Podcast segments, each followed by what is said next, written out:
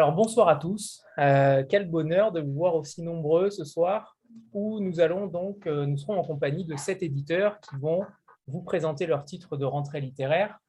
Nous aurons sept voix différentes, de la poésie à la non-fiction, du roman américain aux nouvelles plumes françaises. Il y en aura véritablement pour tous les goûts, alors préparez vos carnets, vous risquez d'être fortement séduits. Je rappelle le principe, 20 minutes par éditeur, où vous pourrez également donc poser vos questions. Je rappelle que nous avons déjà reçu tous ces éditeurs-là une première fois dans le passé. Et pour découvrir euh, leurs univers plus en profondeur, vous avez également accès aux replays qui sont sur la chaîne YouTube Vlil. Alors, on débute euh, cette soirée en poésie. Euh, et ça, ça me, ça me tenait beaucoup à cœur de mettre en avant la poésie qui est bien peu présente sur les réseaux sociaux. Et c'est bien dommage. Alors, on débute avec les éditions Bruno Doucet, où la poésie et la recherche de nouvelles voix sont véritablement inscrites dans leur ADN. Mais cela, il, Bruno le dira bien mieux que moi. Euh, après cette présentation, Bruno, euh, succincte de la maison, j'aimerais beaucoup qu'on ouvre le bal avec euh, le recueil J'ai fermé mes hmm. portes, mais j'ai fermé mes maisons, pardon. J'ai fermé mes maisons. De Marianne Katsaras, qui, qui, à mon sens, est une certaine une déflagration poétique alors, je vous laisse la parole, Bruno, et bonne rencontre à tous. Merci, merci Anthony. Bonjour à toutes et à tous. Alors, quelques mots de, présentation, euh, comme vous me le suggérez, de, la maison d'édition. Les éditions Bruno Doucet sont nées en 2010. Elles ont donc euh, bientôt 12 ans. Elles sont nées euh, de la volonté de deux écrivains, Muriel Zac et moi-même, de, faire une place majeure à la poésie dans notre pays en travaillant avec tous les acteurs de la chaîne du livre et de manière aussi professionnelle que, possible. Euh, la maison ne publie que des poètes, des poètes contemporains, des poètes euh, du monde entier, et elle repose au fond sur quatre, euh, quatre piliers qui sont les suivants. D'abord, l'ouverture aux cultures du monde, aux poésies du monde, à ce champ universel qu'est la poésie. Et les poètes que nous publions viennent de tous les horizons. Les cinq continents sont représentés dans notre catalogue et chaque fois que nous le pouvons, nous publions les auteurs dans leur langue d'origine, dans des éditions bilingues ou parfois même trilingues. Et je vous présenterai ce soir un livre publié euh, en arabe et en français. Euh, deuxième euh, axe fort de, de la maison, la volonté de s'adresser au plus grand nombre de faire en sorte que la poésie ne soit pas cette chose confisquée par une petite, un petit groupe d'intellectuels euh, jaloux de leurs prérogatives et qui considéreraient que la poésie est la quintessence de la littérature, qu'elle est élitiste, réservée aux happy few. Non, nous, nous pensons qu'elle doit s'adresser au plus grand nombre. Et tout le travail que nous faisons euh, est destiné à élargir les horizons du poème, euh, l'éditeur passe d'ailleurs une grande partie de son temps à annexer les franges d'un lectorat qui au départ lui est étranger. Hein, ça, c'est quelque chose de vraiment très, très important. Le troisième euh, pilier de la, maison, c'est la défense d'une poésie ou deux poésies, je dois le dire au pluriel, qui n'ont pas dissocié l'engagement et le lyrisme, euh, c'est-à-dire l'expression de l'intime, dans sa propension à rejoindre l'universel et parfois la volonté de dire des choses sur le monde dans lequel nous vivons. Euh, parfois le désir de le changer, ce, monde, mais en tout cas la, volonté très nette pour tous les poètes que nous publions, euh, ou cette conscience aiguë qu'ils ont que le poème, l'écriture poétique peut changer le regard que nous portons sur le monde. Et puis le quatrième point, peut-être le, le plus important, c'est la place faite à l'oralité la poésie vient de l'oralité dans, la vie des peuples, mais également dans, euh, bah, tout simplement dans la vie des individus. Et, nous pensons qu'elle doit y retourner, c'est-à-dire que le poème n'est jamais aussi intéressant que lorsqu'il est partagé par la voix, par le corps, parfois par le chant. Et euh, voilà, nous passons une grande partie de, notre année éditoriale à inventer des rencontres euh, avec le public je, dirais presque que, le premier devoir d'un écrivain, c'est l'invention de son lectorat. Et donc la rencontre avec le public, elle est quelque chose d'absolument fondamental. C'est une manière aussi de conjurer cette solitude dans laquelle parfois l'écrivain, le, poète, a fortiori, peut se, pourrait se complaire bien sûr que toute création littéraire naît de la solitude, bien sûr que cette création retourne à la solitude du lecteur, dans l'intimité de, de l'acte de lire, mais nous essayons vraiment de, créer ces passerelles pour en faire un art vivant. Voilà, en quelques minutes, résumer les, grands axes de la, de la maison d'édition. Et d'une maison, je le redis, qui veut travailler avec tous les acteurs de la chaîne du livre, c'est-à-dire les libraires, euh, avec un diffuseur, Harmonia Mundi, qu'il faut nommer, euh, avec les réseaux des bibliothèques et médiathèques de France, etc. Ah, ça, c'est quelque chose de, fondamental. Et c'est dans ce cadre que, s'inscrit, bien évidemment, notre euh, rentrée littéraire et les trois livres dont, je vais vous parler maintenant. Alors, le premier de, ces livres, Anthony, vous l'avez dit, c'est le livre de Marianne Cazaras. Je, vous le montre. J'ai fermé mes maisons. Alors, qui est Marianne Cazaras? Je ne vais pas dire une inconnue, même si c'est le premier véritable recueil euh, qu'elle publie en France. Mais euh, Marianne Cazaras est née à Djerba, en Tunisie, où elle, où elle vit aujourd'hui. Euh, mais elle est originaire de, Grèce.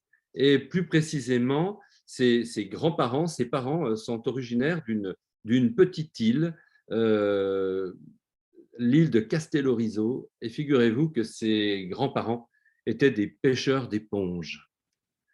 elle est née à Djerba, elle a grandi entre la Grèce et la Tunisie. Elle écrit en langue française et voyez immédiatement qu'elle est entre finalement, elle, navigue entre les mers, elle navigue entre les cultures et les langues, euh, l'arabe de son quotidien en Tunisie, le grec de ses origines, euh, l'anglais sans aucun doute lorsqu'il s'agit pour elle euh, d'aller rencontrer des galeries, des galeries d'art, de photographie un peu partout en Europe parce qu'elle expose des photographies au demeurant magnifiques et qu'elle est connue pour son travail de photographe.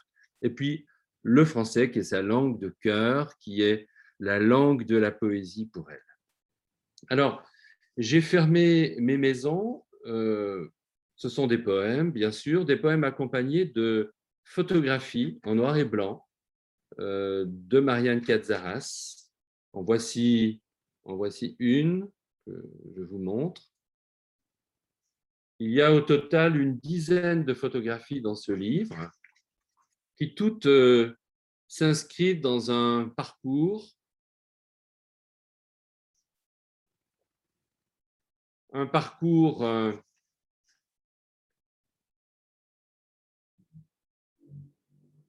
de silence et d'absence, à l'image de cette euh, maison au volet clos, mais un parcours euh, qui euh, dialogue de façon implicite avec les poèmes du recueil. Vous voyez encore à la fin du livre cette photographie. Certaines d'entre elles ont d'ailleurs été exposées à droite et à gauche dans le, dans le monde. J'ai eu l'occasion, par exemple, il y a un an et demi, de voir une exposition sur Carthage dans au Colisée de, de Rome, une exposition absolument magnifique. Et, c'est d'ailleurs là qu'est née l'envie de rassembler les poèmes de, Marianne Cazaras et de leur, de leur donner un horizon. Voilà. Alors, de quoi ce recueil nous parle-t-il? Bon, Il nous parle euh, de la Tunisie, de la Grèce et du rapport à l'actualité, avec notamment ce poème intitulé Quitter Tunis, sur lequel s'ouvre le recueil. Il nous parle euh, de l'exil, euh, notamment de l'empathie que Marianne Cazaras éprouve pour toutes celles et ceux qui traversent la Méditerranée au risque de leur vie pour essayer de, de découvrir une vie meilleure. Elle nous parle de son enfance, de sa famille, de sa mère, de ce voyageur qui regarde passer les bus sans pouvoir y monter, de ses valises vides, euh, de cette main qui voudrait attraper un nuage et qui n'y parvient pas. Elle nous parle du silence des pierres, des bateaux à quai, euh, des îles qui euh, sont parfois très éloignées les unes des autres. des lieux, des êtres, des pays, des alphabets, des époques qui se mêlent dans ce, dans ce recueil. Et la poésie, elle est, elle est partout dans la vie de Marianne Katzaras. On pourrait dire qu'elle elle repeint le monde en vert, non pas la, non pas la couleur, mais l'écriture. Et pour vous en donner une idée, je voudrais vous lire un, un texte. C'est un poème d'amour adressé à une femme. Le texte est intitulé Ma petite souffrante.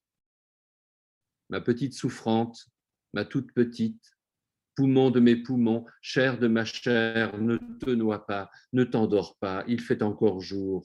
À qui vais-je montrer les étoiles? À qui vais-je parler de la chienne? Ma petite orageuse, mon immense chanteuse, frêle et fragile, à qui vais-je parler des chemins qui trahissent? Ma petite, ma belle, mon intime, mon souffle, mon murmure, mon antichambre, mon cadavre parfumé, à qui vais-je parler du temps? Mon secret au grand jour, mes matins apeurés, ma mystérieuse, ma belle, mon ami, mon amour, pourquoi ce cri strident À la fenêtre, mon éphémère, mon éternel, mon pays amputé, mon invisible, ma blessure ouverte, mon pays défait, mes yeux dépouillés, ma tout aimée, aux mille noms de léger, mes cendres où tu viendras te poser, mon immense alphabet, mon texte jamais écrit, ma forêt, mon cri continu, ma terre arrachée, mes pleurs, mon Iphigénie. Voilà un des poèmes de ce, de ce recueil qui est très beau. L'émotion euh, bah, traverse ce recueil comme le vent passe sur la mer. Euh, je crois que tout un chacun peut, y trouver euh, vraiment des textes qui le touchera à l'image par exemple de ce poème, le dernier du recueil, intitulé Sortir. Sortir, dépoussiérer ses habits, agiter son corps de l'intérieur pour retrouver la route, ouvrir les placards, agiter les momies sans âge et recréer le temps. Pousser les espaces au bord de la falaise, fermer les yeux et défaire les images, une par une, les images du silence, les, images des chaises retournées, les images des draps pliés, les images des nids que les corbeaux ont tissés dans les ourlets. Sortir et renommer les couleurs, une par une. Sortir et inventer un autre alphabet. Voilà, je voudrais ajouter euh, que ce livre euh, très beau de, Marianne Katzaras est préfacé par Muriel Zach, euh, Muriel dont nous allons parler dans un instant. Et Muriel, en fait, a-t-elle vraiment rédigé une préface? Pas tout à fait. Elle a adressé une lettre à son amie Marianne, une lettre qui commence ainsi Marianne Amou. Elle s'adresse à elle, voilà, avec son nom grec, Chère Marianne, es-tu sur ton île? Je veux, dire, es-tu à Djerba, l'île où tes parents t'ont mis au monde? Ou bien es-tu de passage à Castellorizo, l'île grecque où est née ta mère? À moins que tu ne sois à Tunis, à Sfax, à Athènes, ou bien encore en Toscane. Mais au fond, peu importe où tu te trouves aujourd'hui, tu es partout et toujours sur ton île. L'insularité te colle à la peau comme une damnée, elle te libère et t'emprisonne. Voilà, cette phrase est, un peu une des clés du recueil. Elle te libère et t'emprisonne. L'île euh, euh, qui est à la fois le refuge, le lieu de vie et en même temps euh, la matrice originelle et en même temps peut-être la prison dont elle veut parfois sortir pour aller à la rencontre du monde. J'ai fermé mes maisons. Il est en librairie depuis la fin du mois d'août, depuis la semaine dernière. Il est vendu au prix de 15 euros et il est diffusé et distribué par Harmonia Mundi. Voilà. Je passe au deuxième et troisième recueil. Ces deux-là doivent se présenter, doivent être présentés ensemble. Alors, il y en a un pour les adultes, il y en a un pour les enfants, ou pour euh, les enfants, l'enfant qui sommeille encore en nous. L'un est signé Ala Mohammad, poète syrienne, l'autre, Nathalie Novi et Muriel Zac.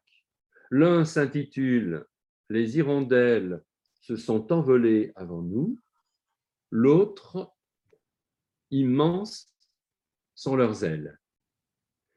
Et vous voyez qu'au fond, ces deux livres vont ensemble parce qu'on peut, euh, outre le rappel des couleurs qui figurent en couverture, on peut tout simplement euh, lire euh, les deux titres comme un court poème. Les hirondelles se sont envolées avant nous, immenses sont leurs ailes. Alors, je commence avec le livre de Ala Mohammad. Ala Mohammad est une poétesse syrienne qui a vécu en Syrie euh, jusqu'en 2011, année où elle a dû fuir son pays pour trouver refuge en France. Elle est née à Latakié, sur la côte euh, syrienne, au bord de la Méditerranée.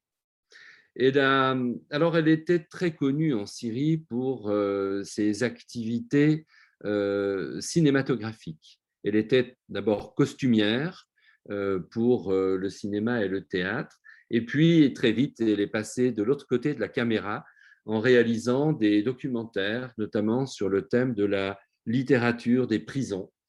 Euh, elle a été assistante réalisatrice et elle publie chez nous son deuxième recueil en bilingue, un recueil qui est tout entier, j'allais dire, voué à la question de l'exil et à la question syrienne. Mais là où d'autres, qu'elle, auraient dit l'effroi des bombardements, les corps démembrés, euh, les routes de l'exil, eh bien, elle, elle parle de l'arbre, elle parle de l'oiseau, elle parle du chagrin des maisons, du miroir de l'absence. Elle n'est pas celle qui va filmer les colonnes de soldats en route pour la guerre ou celles des réfugiés. Elle, ne dit rien des monstres, euh, ni d'Alep, euh, ni de Damas. Elle dit simplement, je la cite, que l'aube n'abandonne pas la terre et que les hirondelles font leur nid avec la paille du silence. Et au fond, euh, la poésie de Allah Mohammad, c'est le cap tenu de l'espérance.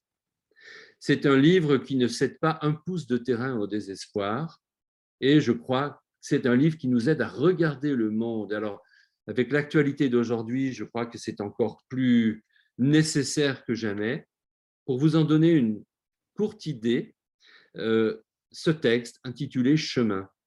Je précise, moi je vous le lirai en français, mais que tous les poèmes de ce livre sont d'abord publiés en arabe à gauche, qu'il est traduit merveilleusement par Antoine Joquet avec euh, la complicité de l'autrice et de l'éditeur, et que euh, c'est un, c'est un défi, vous savez, de, publier des livres en édition bilingue.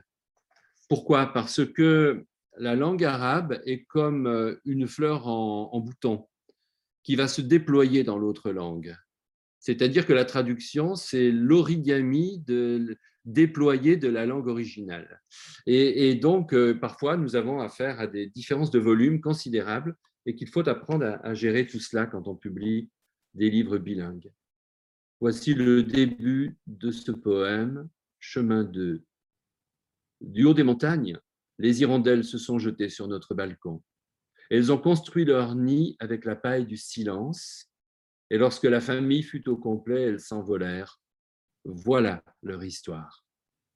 Après elles, le balcon s'est envolé, et avec lui, les maisons des voisins et l'écho.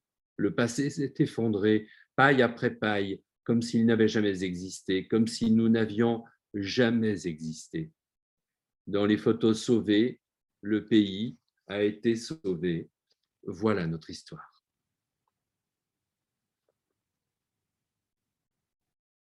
Alors cette histoire est aussi celle de deux enfants, Allah et Aïssam.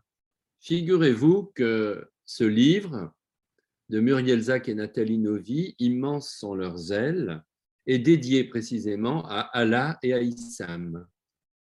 Il s'agit bien de Ala Mohamed et de son mari, Aïssam, nos amis.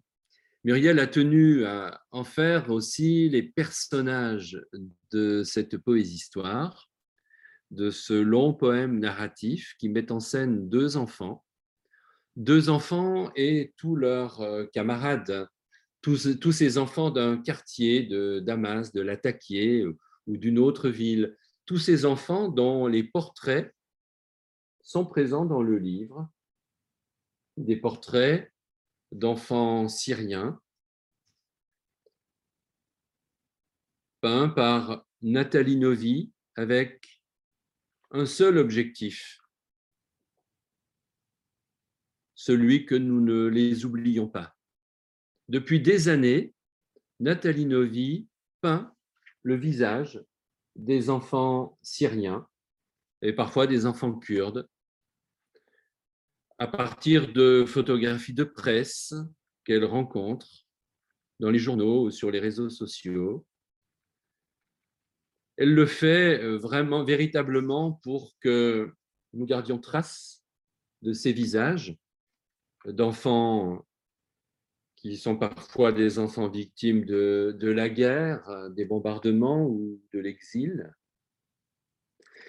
tous ces portraits, une quarantaine, n'étaient pas destinés à la publication, n'étaient pas destinés à la vente, ils étaient destinés à la solidarité internationale et euh, que lorsqu'elle les vend, euh, Nathalie, c'est pour aider euh, des associations, des organisations humanitaires. Et d'ailleurs, c'est un médecin urgentiste qui travaille en Syrie, auquel le livre, auquel Nathalie dédie sa part de travail, il s'agit de Monsieur Raphaël Pitti. Elle lui dit Enfant de Syrie, enfant de nos guerres, je ne t'oublie pas.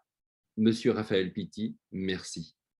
Et Muriel Zach a mis des mots sur les portraits de ces enfants syriens dans ce long poème narratif qui débute par un acrostiche. Je vous le montre.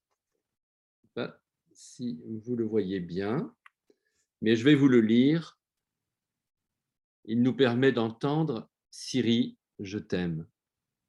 Sais-tu que leurs yeux rient et pleurent, ici et ailleurs Jasmin d'avant, envie de vivre. Tu vois ce fil rouge? Attrape-le, imagine le chemin, maille à l'endroit, maille à l'envers. Ensemble, nous tricoterons un nid pour l'oiseau de leur vie. Et je termine avec l'avant-dernier poème de ce recueil, celui qui se trouve en face de cet enfant, sur l'épaule duquel marche un personnage avec une valise et sur la tête duquel un oiseau s'est posé. Parce qu'un enfant, ça doit jouer, parce qu'un enfant, ça doit rêver, parce qu'un enfant peut s'envoler, parce qu'un enfant doit être aimé, c'est sourire, c'est respirer, c'est fleurir, c'est liberté. Voilà, c'est peut-être le mot-clé euh, de ces trois livres, celui de Marianne Kazaras, celui de Ala Mohamed, Les hirondelles se sont envolées avant nous, et puis Immenses sont leurs ailes, ce très beau livre de Nathalie Novi, peintre littéraire, et de la romancière Muriel Zach. Ces deux livres qui sortent ensemble le 2 septembre euh, dans toutes les bonnes librairies. L'un est vendu 15 euros, l'autre 16. Vous voyez, c'est le sixième livre de la collection Poésie-Histoire. Et pour ce sixième livre, nous avons choisi euh, un format plus grand qu'à l'accoutumée, sans doute pour donner à ces portraits d'enfants syriens une taille qui est presque la leur dans la vraie vie. Voilà. Je vous remercie pour cette écoute. Merci Bruno, merci infiniment. On entre avec douceur dans cette soirée, avec toujours un immense délice. Merci Ariane Le Fauconnier également qui est, présente aussi ce soir. Euh, merci à tous les deux et on va passer à la suite. Merci infiniment à, tous les deux. Au revoir. Au revoir Bruno, Ariane. Alors on passe aux, éditions du, du Sonneur avec Valérie Millet qui devrait être là. Valérie, il faut juste activer le micro. Je suis là. Parfait. Je suis là. Parfait. Vous m'entendez? C'est bon. C'est bon. Bonsoir Valérie. Bonsoir. Euh, alors Valérie, on, t'a déjà reçu euh, plusieurs fois, euh, notamment avec Laurine Roux, pour ton travail également de traductrice et également avec Thierry Beauchamp, qui traduit un des romans également de la rentrée que tu vas nous présenter. Mais avant toute chose, j'aimerais insister sur la tribune que tu, euh, que tu as écrite sur ton site, sur le site des, éditions du Sonneur, qui montre à quel point euh, tu es une éditrice engagée avec beaucoup de conviction. Et je vous la recommande à tous, lisez cette tribune. pour débuter, comment tu pourrais expliquer ton travail au sein des éditions du Sonneur que tu as créé Quel est ton, ton angle éditorial? Alors avant tout, je voudrais vous remercier tous et toutes et tous, et, Anthony une fois encore et toute l'équipe pour cette euh, soirée qu'il nous offre euh, et toute cette énergie déployée. Euh, la maison a un peu plus de 15 ans, 16 ans. On, l'a fondée, je l'ai fondée en 2005. Notre axe principal, je suis désolée de me répéter pour ceux qui, étaient là lors des précédentes rencontres, mais donc nous publions de la littérature contemporaine, française et étrangère. Et euh, par ailleurs, en résonance, euh, en quelque sorte, nous rééditons des textes oubliés ou faisons paraître des inédits d'auteurs connus ou tout du moins euh, reconnus. Voilà, c'est. alors, nous avons diverses collections pour ce faire, qui ont des noms grande banalité, mais on a préféré faire simple plutôt que de se lancer dans des jeux de mots un petit peu euh, abscons. Euh, la grande collection, la petite collection, vous voyez la banalité des noms. Mais, euh, et nous avons évidemment aussi des textes qui n'entrent ni dans l'une ni dans l'autre et qui sont ce que nous appelons, nous, des hors-collections, bêtement aussi, mais qui nous permettent de systématiquement pouvoir éditer ce que l'on souhaite euh, faire paraître sans aucune contrainte autre que notre désir, en somme. Euh, les livres dont je vais vous parler ce soir euh, ont un lien, encore une fois, très particulier avec les traducteurs avec lesquels nous travaillons, car ces deux textes-là nous ont été présentés par des traducteurs, apportés et, offerts d'une certaine façon par, par leurs traducteurs. Euh, et ce sont les traducteurs sont pour nous l'un des canaux euh, majeurs pour repérer des textes. Euh, parmi bien d'autres, évidemment, les manuscrits que l'on reçoit, les agents, nos lectures, bien entendu, les notes de bas de page, très important, les notes de bas de page. donc là, je voudrais à nouveau vraiment, comme on l'avait déjà fait lors de précédentes rencontres, insister sur ce rôle absolument crucial euh, des traducteurs euh, pour des maisons d'édition comme les nôtres. Euh, et le premier livre dont je voudrais vous parler, qui partit. Alors, nous, merci Anthony, parce que nous, nous sommes sur une rentrée légèrement décalée. Nos premiers textes paraîtront le 23 septembre. Donc, je ne peux pas vraiment vous les montrer pour l'instant. Tout est sur le site, les couvertures, etc. Mais je les retrouverai à Paris la semaine prochaine. Ils ont été livrés que la semaine dernière par l'imprimeur. Donc, euh, le premier de ces textes est euh, Du sang sur la lune, d'un auteur euh, que nous avons, on peut dire, sorti d'un oubli éditorial complet qui s'appelle Jim Tully, 1886-1947, pour vous le situer. il y avait très peu de choses qui avaient été publiées. il y avait un seul de ces textes, à vrai dire, qui avait été publié dans les années 30 de façon très tronquée, au demeurant.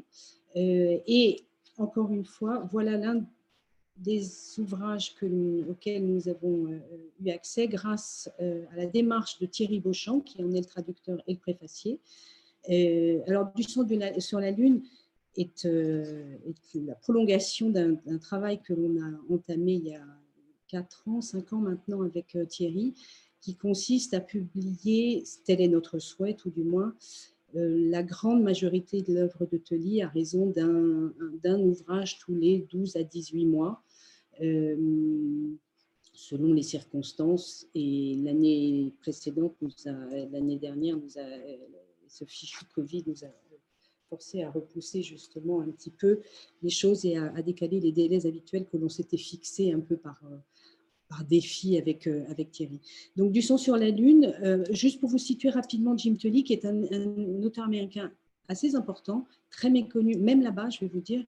Euh, c'est, pour résumer un peu hâtivement, le précurseur du roman noir américain. c'est l'un des hum, chantres de ce qu'on a appelé la littérature hard-boiled, qui a été ensuite incarné par Dashiell Hammett, par Raymond Chandler, par James McCain.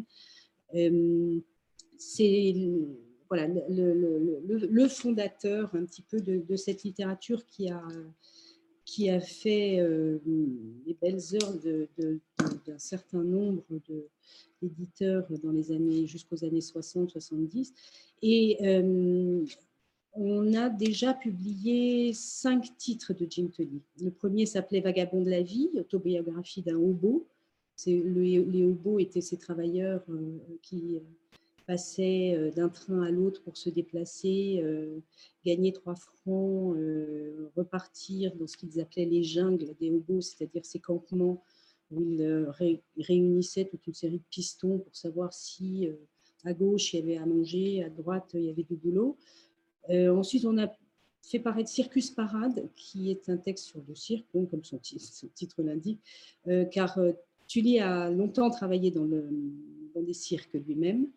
On a ensuite fait paraître Les Assoiffés, qui est un roman sur la, un roman récit sur la, descendance, euh, la présence des Irlandais aux États-Unis, puisque euh, les aïeux de Jim Tully étaient tous irlandais. Et c'est un texte dont les deux, je pourrais dire, les deux romans principaux sont le whisky et la bière, euh, puisque tout s'organise entre ceux qui sont les défenseurs du whisky et ceux qui sont les défenseurs de la bière. Et il y a un personnage absolument magnifique dans ce roman qui est le grand-père de Jim Tully, qui avait l'air d'être un type complètement incroyable, un grand raconteur d'histoire et qui a sans doute beaucoup euh, marqué euh, euh, son petit-fils et notamment incité son petit-fils à écrire. On a ensuite fait paraître l'an dernier Le Boxeur, car il a été aussi boxeur, Jim Tully. tous, ces, tous ces livres sont largement inspirés de sa propre vie qui a été multiple, dure, très rude. Il a fait, la route pendant sept ans. Euh, il a failli mourir lors d'un combat de boxe, ce qui fait qu'il a arrêté.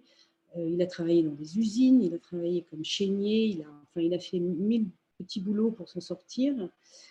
Et puis il s'est mis à écrire de la poésie, pour commencer, qu'il a publié dans des petites gazettes locales. Euh, sa poésie a été repérée, il s'est mis à écrire des chroniques dans des journaux un petit peu plus importants, jusqu'à finalement être repéré très largement, euh, avoir une vie littéraire très, euh, euh, très riche et, il a été reconnu par beaucoup d'écrivains de, son époque, par l'un des plus grands critiques américains d'époque qui s'appelait Mencken. il a terminé à Hollywood quand même. il a été l'assistant de, Charlie Chaplin sur la rue vers l'or. Euh, et ça a été le journaliste le plus craint d'Hollywood parce qu'il faisait des, portraits au vitriol euh, des comédiens, des comédiennes, des réalisateurs. Euh, l'un des grands projets que l'on a avec Thierry serait de pouvoir aller passer deux, trois mois à Los Angeles, à l'université de, Los Angeles, à UCLA, où toutes ces archives sont, sont consignées. Et il y a vraisemblablement encore beaucoup de choses parce qu'il a écrit dans de nombreux euh, magazines, euh, Vanity Fair, euh, Photoplay. Donc, il y a vraisemblablement, en dehors de ces longs récits ou romans, il y a vraisemblablement encore beaucoup de choses à, exhumer. Donc, nous, visons ce projet. Je ne sais pas si on parviendra à réaliser, mais nous visons ce projet avec beaucoup d'excitation, Thierry et moi. voilà. Alors, du sang sur la lune, est un peu un résumé de la vie euh, euh, de Tully, euh, qui est quand même passé donc de la misère du Midwest, dont il était originaire, au, faste d'Hollywood. C'est le récit d'un parcours très tumultueux, vous l'aurez compris, entre l'orphelinat et les trains de marchandises, parce qu'il a débuté sa vie, sa mère est morte très jeune, il a été mis à, placé à l'orphelinat très tôt. les rings de boxe, les usines, en passant régulièrement par les maisons closes. C'était un endroit euh, où il s'arrêtait régulièrement. Alors, pour ce qu'il avait à y faire, bien sûr, mais euh, aussi parce que c'est un homme qui était très euh, sensible à la à l'infortune de ses compagnons, à tous ces laissés pour compte d'une Amérique qui était à l'époque, je ne sais pas si je dois maintenir ce à l'époque d'ailleurs, d'une brutalité, d'un individualisme absolument terrifiant. Euh, vous retrouverez dans celui-ci euh, la, enfin, la quintessence de son, de son écriture, de ce qu'il représente littérairement, de, sa façon de structurer. C'est une langue très âpre. Le hard boil, c'est une, écriture à l'os, c'est une écriture sans, fioriture. Le travail de Thierry est absolument, je dois dire, admirable, car Dieu que, c'est difficile de, traduire cet anglais-là, cet américain-là. Euh, voilà, c'est donc la prolongation euh, d'un projet éditorial euh, initié il y a, en 2004-2005 et que nous poursuivrons l'an prochain, vraisemblablement avec le texte de, Jim Tully sur, sur les maisons closes, justement. Hum, voilà, Du sang sur la lune, en librairie le 23 septembre. Et, hum, par ailleurs, nous publions un texte, alors totalement contemporain, lui, euh, d'un écrivain italien né en 72 qui s'appelle Ascanio Celestini. Alors, pour vous situer, Ascanio Celestini, euh, c'est un. beaucoup, de critiques l'ont associé à la démarche littéraire de Pasolini ou de Dario Fo. Euh, c'est euh, l'une des figures majeures du théâtre en Italie aujourd'hui, et particulièrement du théâtre de narration. Célestine Ascagno avait a eu même une petite pastille télévisuelle sur la raillerie pendant plusieurs années, un peu à, la manière de, la minute de Monsieur Cyclopède de Desproges. Et figurez-vous qu'il voilà, c'est quelqu'un de très politique, très engagé. Euh, un jour, sous le, mandat de l'un des mandats de Berlusconi, Berlusconi a cité euh, de façon très agacée, irritée et rageuse le nom de Celestini en demandant à certains de ses conseillers de réussir à le faire taire, car évidemment, euh, Celestini et Berlusconi, c'est vraiment deux mondes très, très écartés. C'est un type, si vous avez l'occasion, je vous conseille vraiment de, taper son nom et d'aller voir, d'aller l'écouter dire ses textes, parce qu'il les dit lui-même. Euh, il a une barbiche comme ça, il se la tripote et il a un rythme extrêmement saccaté. Euh, il, joue très. Enfin, ses spectacles, et lui-même d'ailleurs, passe assez régulièrement en France. Euh, moi, j'ai eu la chance d'aller le voir à deux, trois reprises, notamment au théâtre de la ville. C'est incroyable. Alors, je ne parle pas un mot d'italien et particulièrement pas de romain, parce qu'il écrit plutôt en romain. Évidemment, heureusement, c'est surtitré, mais c'est le voir sur scène, c'est incroyable. Et la brebis galeuse, en fait, c'est un tout euh, artistique, on va dire. C'était une pièce de théâtre, en quelque sorte, que Ascanio jouait lui-même. Il a décidé ensuite d'en faire un roman, le texte de, donc, que l'on publie, et il est allé ensuite jusqu'à en faire un film euh, dans lequel il joue, qu'il a écrit euh, et qui a été sélectionné à la Mostra de Venise. Alors, c'est un texte assez déroutant, euh, c'est sûr, puisque c'est l'histoire de Nicolas qui se souvient de son enfance alors qu'il vient tout juste de mourir, après 35 ans d'internement dans, un hôpital d'aliénés. ça peut paraître un peu déroutant comme ça, je vous le concède. Ça ne l'est pas du tout. Il y a énormément d'humour chez Ascanio. Il y a une énorme une dénonciation très, très poussée euh, de la société de consommation. Euh, et Ascanio, dans tous ses textes, d'une certaine façon, euh, ne cesse de s'ériger contre un monde où tout s'achète, où tout se marchande. Il, il, peut aussi parfois faire penser à Bertolt Brecht dans ses prises de position. C'est un homme d'une grande générosité, lui aussi un peu à la manière, c'est assez étonnant d'ailleurs, on, s'en est rendu compte a posteriori, mais euh, euh, publier ces deux textes euh, concomitamment nous ont fait prendre conscience que c'était deux écrivains qui, de leur façon, à leur façon, pardon, prenaient part pour les laisser pour compte. et, s'en prenaient à des systèmes qui, qui, ne cessent de broyer certains individus mis sur le bas-côté de la société. Donc, mais ça, on s'en est rendu compte de façon a posteriori, en fait. donc voilà, alors c'est un texte qu'on avait déjà publié au tout début, tout début de la maison d'édition, à à une époque où nous n'étions pas encore ni diffusés ni distribués, qui avait rencontré un certain lectorat, mais maintenant que nous sommes diffusés, distribués par Interforum et Volumen, nous, avons vraiment décidé de le rééditer, d'abord parce que nous avons désormais un nouveau principe graphique pour les couvertures, et en plus pour lui redonner la vie qu'il mérite, euh, en espérant que euh, revienne l'an prochain normalement, ça n'est pas encore confirmé, mais euh, jouer son nouveau spectacle à Paris. Voilà, donc tout ça le 23 septembre en librairie. Et celui-ci est traduit par Olivier Favier. Olivier Favier, pardon. Effectivement, j'ai oublié. Et là encore, c'est Olivier qui un jour euh, m'a euh, présenté les, 15 premiers feuillets de, la traduction de ce texte en me disant est-ce que ça t'intéresse? Ça m'a absolument bluffé. Je lui ai dit allons-y. Je ne sais pas de quoi parle la suite du texte, je ne sais pas comment ça se termine. Euh, raconte-moi tout ça. Et on a on a travaillé de façon extraordinaire avec Olivier parce que c'est une langue, comme je vous disais, très écrite, très, euh, très parlée, pardon, très rythmée, très parlée. Euh, on a passé euh, près de trois jours chez moi à se lire sa traduction et à voix haute. L'un de nous lisait à voix haute. Quand ça bloquait, l'autre arrêtait, on reprenait, il modifiait, on réfléchissait et on reprenait la lecture. Et on a fait ça pendant près de trois jours. Et pour que ce que lui, Olivier, euh, savait et, ce à quoi il avait accès dans l'italien puisse être retransmis euh, en français. Il y a chez lui euh, cette multitude de styles. on a l'impression que dans ce livre, il y a, beaucoup de choses. Est-ce que c'est véritablement ça qui t'a séduit sur, le, sur son style totalement déjanté, on peut, on peut l'appeler ainsi C'est très déjanté. Ça, je, je, je, reprends ton terme, Anthony, mais c'est très déjanté, effectivement.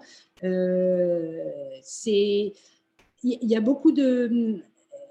En fait, alors c'est un livre qui commence euh, euh, sur ceux qui sont nés dans les années 60. on peut le lire même si nous ne sommes pas nés dans les années 60. Il y a toutes ces références consuméristes des années 60 qui sont là et qui ancrent véritablement le, le monde tel que nous vivons aujourd'hui, en somme. Et l'acuité du regard de, de Célestini sur ce qui, a basculé dans les années 60, ce qui a véritablement fait que nous en sommes aujourd'hui euh, à ce monde assez chahuté, euh, ce que moi je puisse dire, euh, ça, ça m'a beaucoup séduit. La façon dont il le fait, avec beaucoup d'humour par ailleurs, sans morale, avec toujours une porte de réflexion euh, ouverte pour le lecteur, euh, je me suis dit qu'on avait là affaire à un grand, grand écrivain et à un, grand observateur de l'époque dans laquelle nous, évoluons. Merci. Merci Valérie.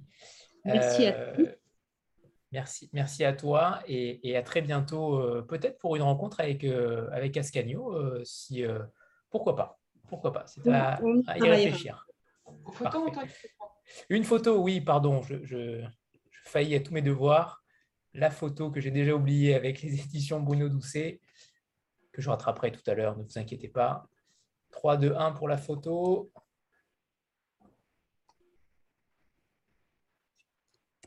Et c'est parfait. Merci beaucoup. Merci. Merci Valérie. Au revoir. Bonne soirée. Alors, on va, on va enchaîner cette rencontre avec les éditions Marciali qui devrait être là également. Cyril, Cyril et, Clémence. Bonsoir. Donc on est deux, donc il va y avoir deux petites euh, vignettes. Parfait, parfait. Euh, bonsoir à, tous les deux. Euh, on vous a également déjà reçu pour, pour votre maison une première fois. comment vous pourriez définir votre maison d'édition? Quelle est votre, votre envie éditoriale? euh, dans un premier temps. Et ensuite, évidemment, nous parlerons des, deux romans de la rentrée, L'écho du lac et Esquive le jour, dans deux domaines différents, mais en même temps euh, deux, plutôt, euh, deux textes très particuliers, très originaux. on en parlera évidemment tout à l'heure. donc bonsoir, bonsoir à toutes et à tous. merci d'être aussi nombreux. comment définir la maison? Alors on a une maison de de littérature qui est à la fois euh, générale et très ciblée, puisqu'on ne publie euh, que de la non-fiction. Alors, euh, c'est un terme générique qui, qui, a qui est de plus en plus utilisé depuis quelques années en librairie ou dans la presse.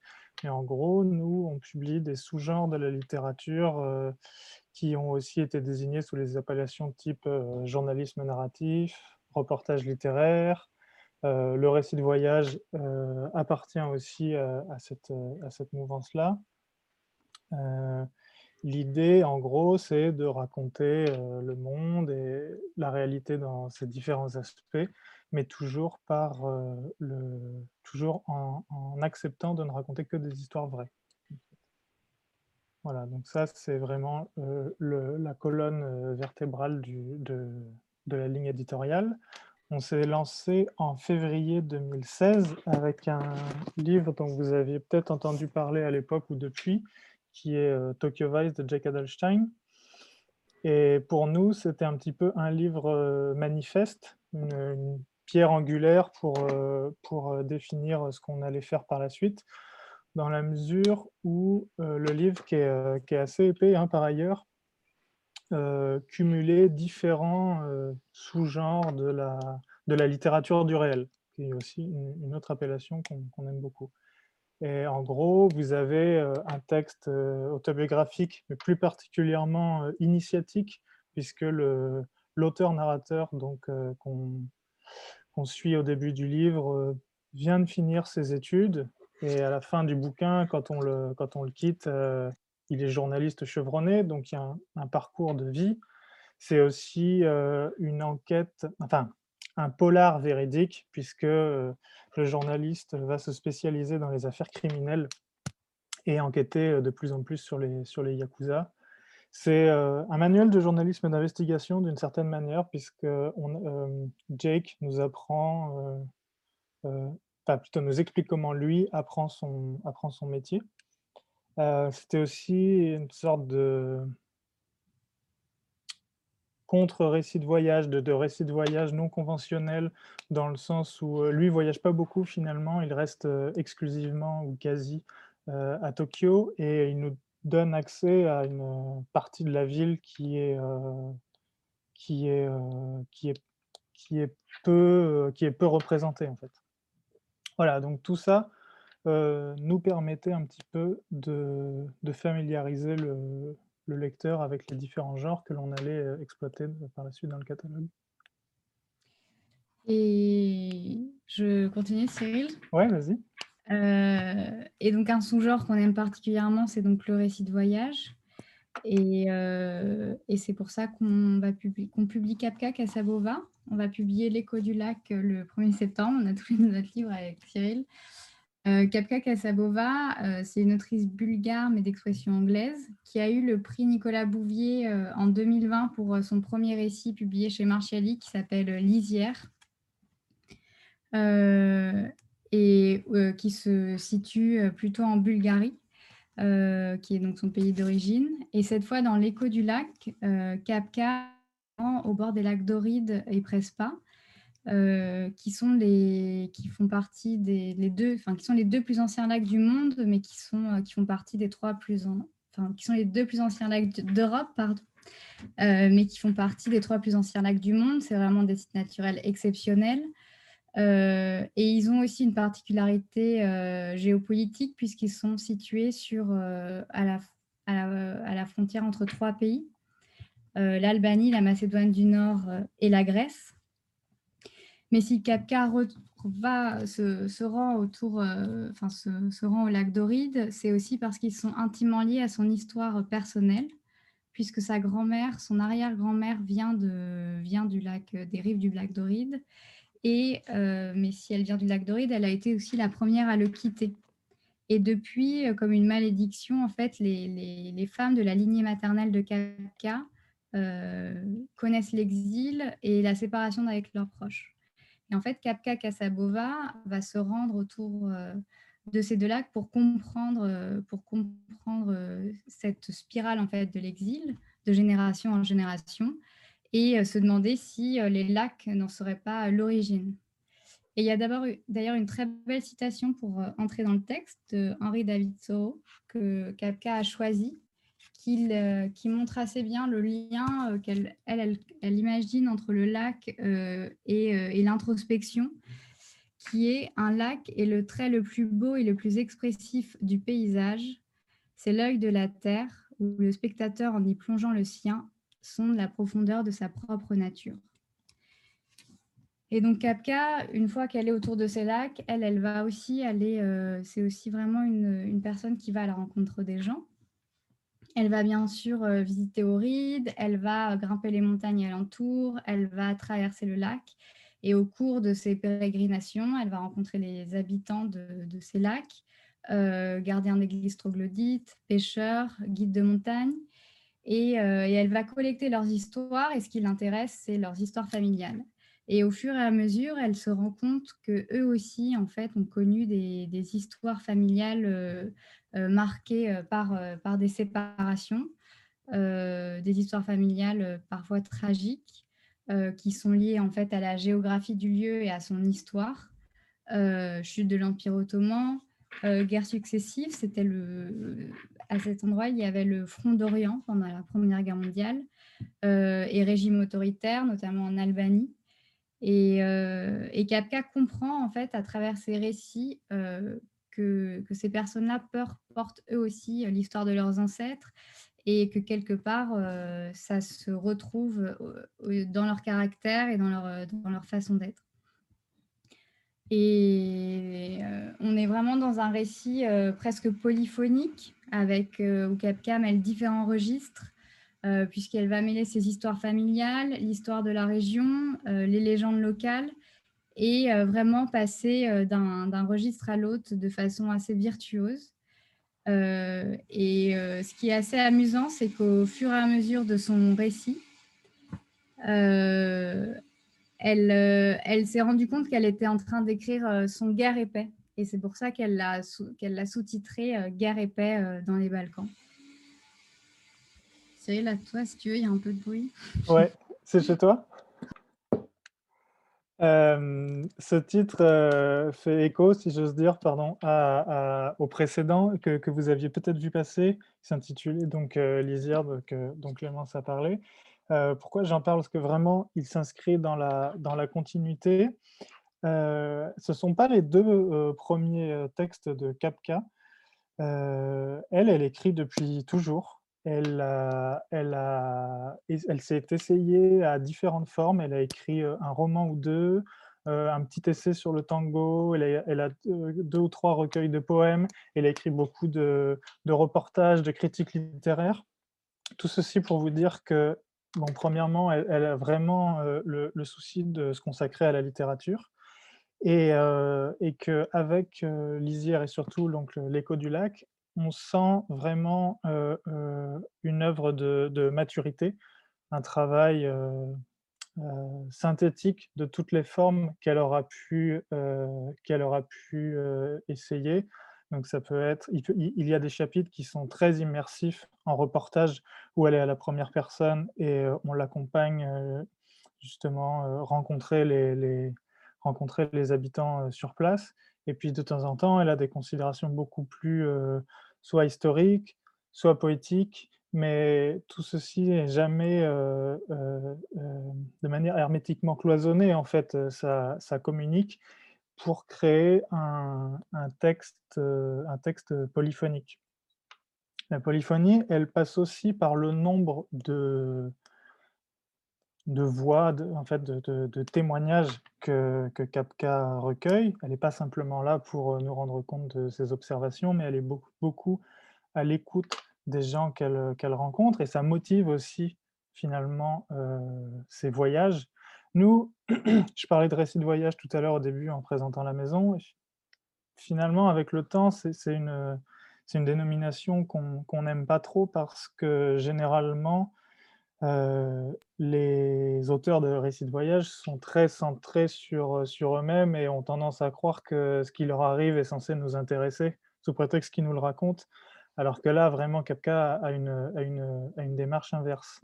Euh, ça va peut-être vous faire écarquiller les yeux, mais on n'hésite vraiment pas à la situer à la hauteur de, de Svetlana Alexievitch, une autrice que vous connaissez très certainement. quand est-ce qu'elle a eu le Nobel de littérature en 2010, 2017, je crois. 2017 Bon, voilà, je pense que vous, je pense que vous connaissez. Kapka avec peut-être la poésie en plus, aussi parce que les, les thèmes abordés sont, sont, souvent quand même moins graves que, que les œuvres d'Alexievitch. En tout cas, nous, on, est vraiment tombé amoureux de son travail immédiatement. On a vu et senti qu'elle faisait œuvre aussi. alors, évidemment avec des œuvres comme, celle-ci, mais, même en observant toute, sa trajectoire littéraire, on est très content de, pouvoir la suivre aussi au, catalogue parce que c'est une, volonté qu'on a en tant qu'éditeur d'accompagner les auteurs le, plus longtemps possible. Et on rappelle qu'elle est traduite par Morgane Saïsana, c'est ça? Oui. oui. superbe traductrice. Et... un travail de traduction remarquable euh, parce que c'est vrai qu'on jongle, euh, ben, quand on parle de tous ces registres, dans la traduction, ça c'est d'autant plus difficile. Et donc, elle alterne entre euh, des, des, passages très poétiques et ensuite des passages très historiques où il va falloir aller chercher des termes très spécifiques. Donc, voilà. Alors, et, le deuxième titre qui donc s'appelle Esquive le jour de Jay Kirk, qui sort ah, le 13 octobre. Ouais, il est déjà, il ne sort pas tout de suite, mais il est déjà, il est déjà arrivé. Alors celui-ci aussi, il est assez copieux. Je ne sais pas à quel point on se rend compte des échelles, mais enfin, c'est des bouquins de, de 450 pages, c'est pour les lecteurs euh, voraces. Euh, alors là, c'est un autre. Il y a aussi, euh, il y a aussi un voyage. L'auteur est américain, un parcours assez classique dans le sens où il écrit principalement pour la, presse magazine, JQ. Harper's, euh, bon, que sais-je. Euh, en ce moment, il est aussi euh, prof de, bah, justement de non-fiction à l'Université de Pennsylvanie. Et un jour, il part sur les traces d'une partition disparue écrite par Bartok. Vous voyez le, tout le monde hoche la tête. Ok, d'accord. Donc le, hongrois, le collecteur de non pas d'histoire mais de, chansons populaires et de compositeurs. Et euh, le récit s'ouvre sur euh, sur l'arrivée de Bartok aux États-Unis, assez vieux, fatigué, voûté, flanqué de deux personnes qui l'assistent, qu'ils font grimper dans une bagnole noire. Il euh, s'engage sur des sentiers sinueux et on le voit prendre demeure dans une maison dont on se demande s'il va pouvoir euh, ressortir un jour tellement, euh, tellement il est vieux. Très immersif, assez, presque gothique dans le, dans le traitement. Euh, finalement, pour de la non-fiction, c'est un, petit peu, un petit peu classique comme ça de, de, de, faire des, des, jeux de composition. ensuite, chapitre suivant, on comprend qu'on est, est, qu'on est à l'époque contemporaine. On est dans le musée Bartok aujourd'hui. on comprend que le narrateur est identifié avec l'auteur. Il y a euh, tout un jeu de traduction et d'interprétariat assez comique parce que euh, donc J. Kirk, lui, ne parle pas hongrois et que la, la visite est en hongrois et que le, guide, le guide commente la, la, la visite à mesure qu'il la, traduit. On se demande un petit peu où tout ça euh, se, dirige. On comprend aussi quand même que, que, que a entendu parler d'une partition manuscrite euh, qui, euh, qui, manque, qui a disparu. Et euh, surtout, on apprend au fil des pages que ce voyage, ce reportage, alors qu'il en fait plus depuis quelque temps, n'est qu'un prétexte. la vérité, c'est que son père est mourant aux États-Unis, qu'il n'a pas le courage d'être à son chevet, et donc il, il s'engage dans une espèce de énième aventure pour, d'une part, bah, lui se sentir vivant, et aussi pour, euh, pour pouvoir, euh, pour pouvoir euh, fuir cette, cette, cette, cette, cette épreuve.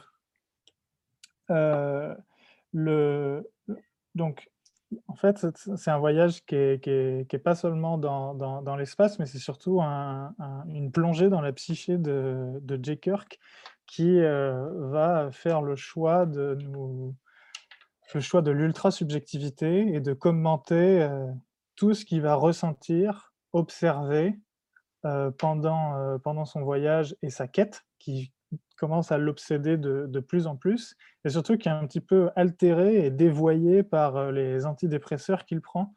Donc, il y a, y, a, comme ça une espèce de tradition proche du, gonzo de, Hunter S. Thompson à la Las Vegas Parano, si vous voulez, mais sans les drogues hallucinogènes, avec des drogues plus contemporaines.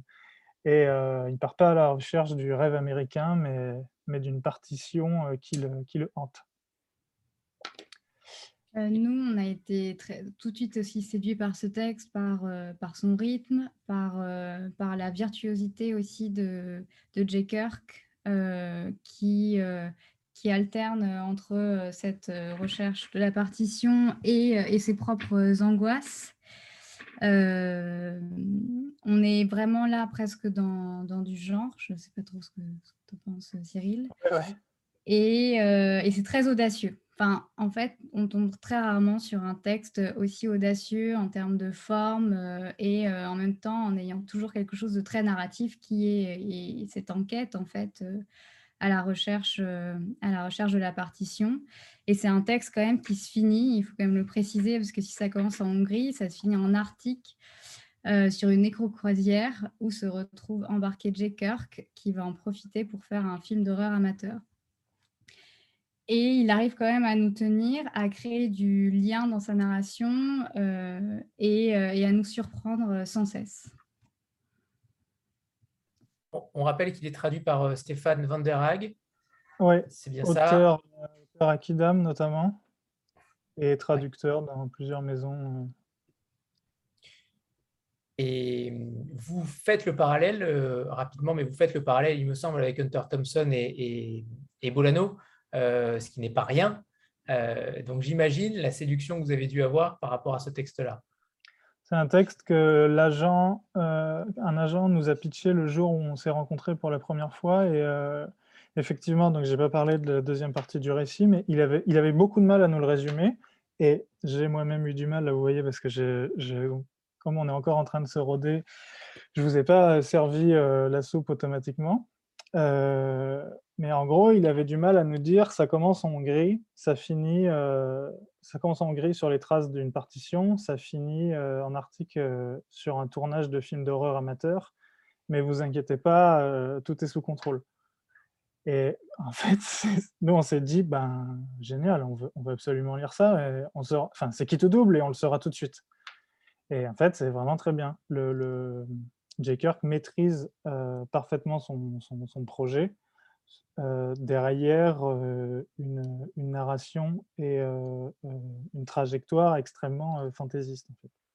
Il y a un projet littéraire assez fort, il y a, aussi tout un jeu assez référentiel. C'est peut-être aussi pour ça qu'on a pensé à Bolagno au-delà de, du caractère gothique du texte, mais il convoque il convoque un peu des, vieilles figures littéraires du, vampire, pas seulement Dracula, mais c'est aussi que lui-même, en tant que journaliste, euh, se compare à un vampire qui va euh, chercher, enfin qui se fait parachuter sur une zone, euh, récupère l'histoire des gens, en fait son miel, elle se retrouve imprimée sur des pages de papier magazine et, derrière on oublie les gens qu'on a rencontrés.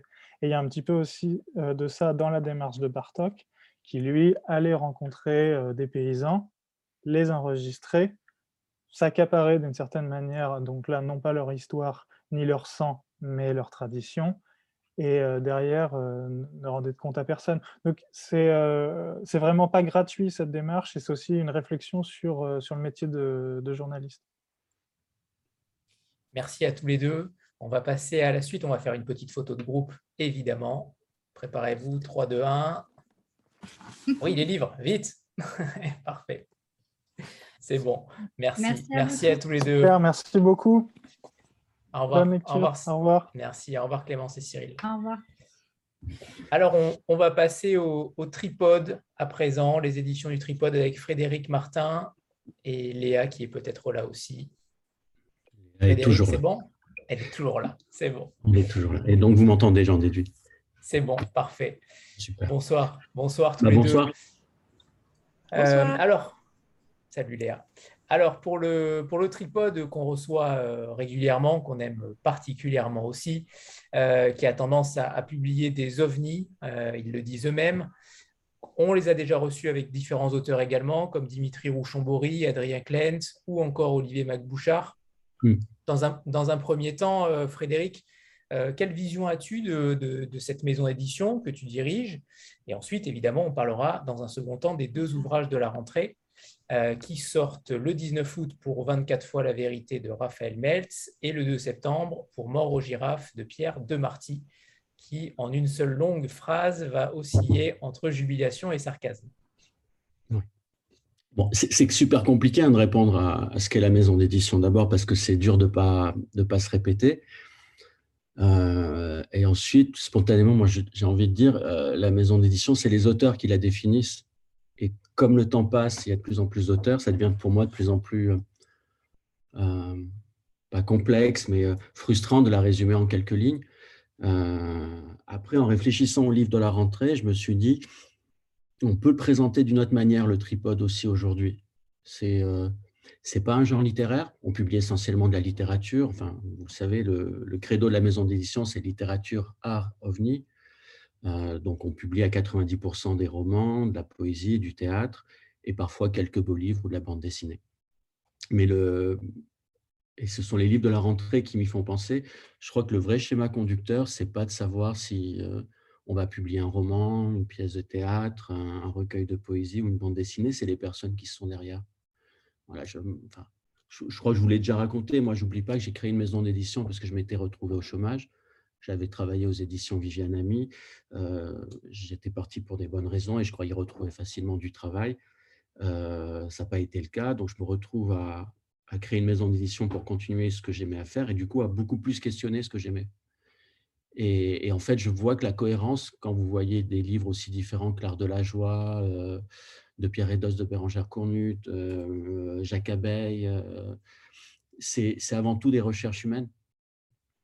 C'est-à-dire que toutes ces personnes ont des parcours de vie. Quand moi, je reçois à peu près 20 manuscrits par jour aujourd'hui, euh, je me fous de la prétention littéraire ou de l'ambition. Parfois, il y a des textes incroyablement denses et complexes qui demandent beaucoup de relecture, et d'autres qui se lisent en une seule fois. Et, en fait, la seule chose qui compte, c'est la vérité que portent ces gens. C'est-à-dire que parfois, quelque chose qui peut être très ambitieux et presque flatteur à publier, parce qu'on sent que c'est quelqu'un qui a beaucoup de culture, ne m'intéressera pas du tout parce que derrière, j'y verrai peut-être une, prétention ou un désir de plaire qui ne m'intéressera pas. J'ai vraiment besoin d'aller gratter des parcours ou des, gens qui, comme Valérie Manteau, en vous amenant en Turquie, vont chercher leur identité. Et, euh, c'est encore plus frappant avec cette rentrée littéraire. On pourrait se demander aussi pourquoi un livre, on le choisit pour la rentrée littéraire plutôt qu'un autre moment. Bah, euh, au tripode, je crois que la décision se fait sur la conscience que c'est un moment très particulier où, comme ce soir, on peut se retrouver à parler à plusieurs dizaines, voire une centaine de personnes d'un texte et expliquer la réalité humaine qu'il y a derrière. Parce que pour nous, écrire un livre, ça va être, euh, lire un livre, ça va être un plaisir de quelques heures, plus rarement quelques jours. Euh, derrière, c'est un travail de plusieurs années, très souvent. Et, si on ne s'interroge pas quand on est éditeur sur le pourquoi, pourquoi une personne dans la solitude de sa chambre euh, ou de sa cuisine, parce que voilà, ce n'est pas toujours facile d'avoir les moyens d'avoir un bureau, on va chaque jour presque écrire, écrire pour chercher une vérité. Euh, on fait mal son travail, c'est évident. Et, donc, moi, j'ai eu un très beau cadeau cette année. c'est Raphaël Meltz. Voilà, donc, voilà la couverture de 24 fois la vérité. Je vais le mettre un peu plus en lumière. Euh, et Raphaël, c'est un homme que je connais depuis 20 ans. Voilà, c'est, je disais souvent, maintenant je le dis moins parce que ça l'agace, mais là je pense qu'il ne va pas entendre, donc je peux le dire. Euh, c'est un des rares hommes que j'admire vraiment, c'est-à-dire que très souvent dans, ce que je peux choisir ou faire, je me dis, tiens, que dirait Raphaël par rapport à ça, avec son exigence, avec sa, son indocilité? C'est quelqu'un qui était normalien, qui aurait pu avoir une carrière toute tracée dans la fonction publique, et que j'ai connu qui était au RSA. Il a démissionné de Normal, il a créé une revue qui s'appelait à l'époque Air de réel, puis ensuite Le Tigre. C'est un fou de livre. C'est vraiment un type qui, euh, qui pourrait se donner ses deux bras si euh, on lui proposait de choisir entre ses bras et sa bibliothèque. Et c'est quelqu'un que je suis depuis longtemps.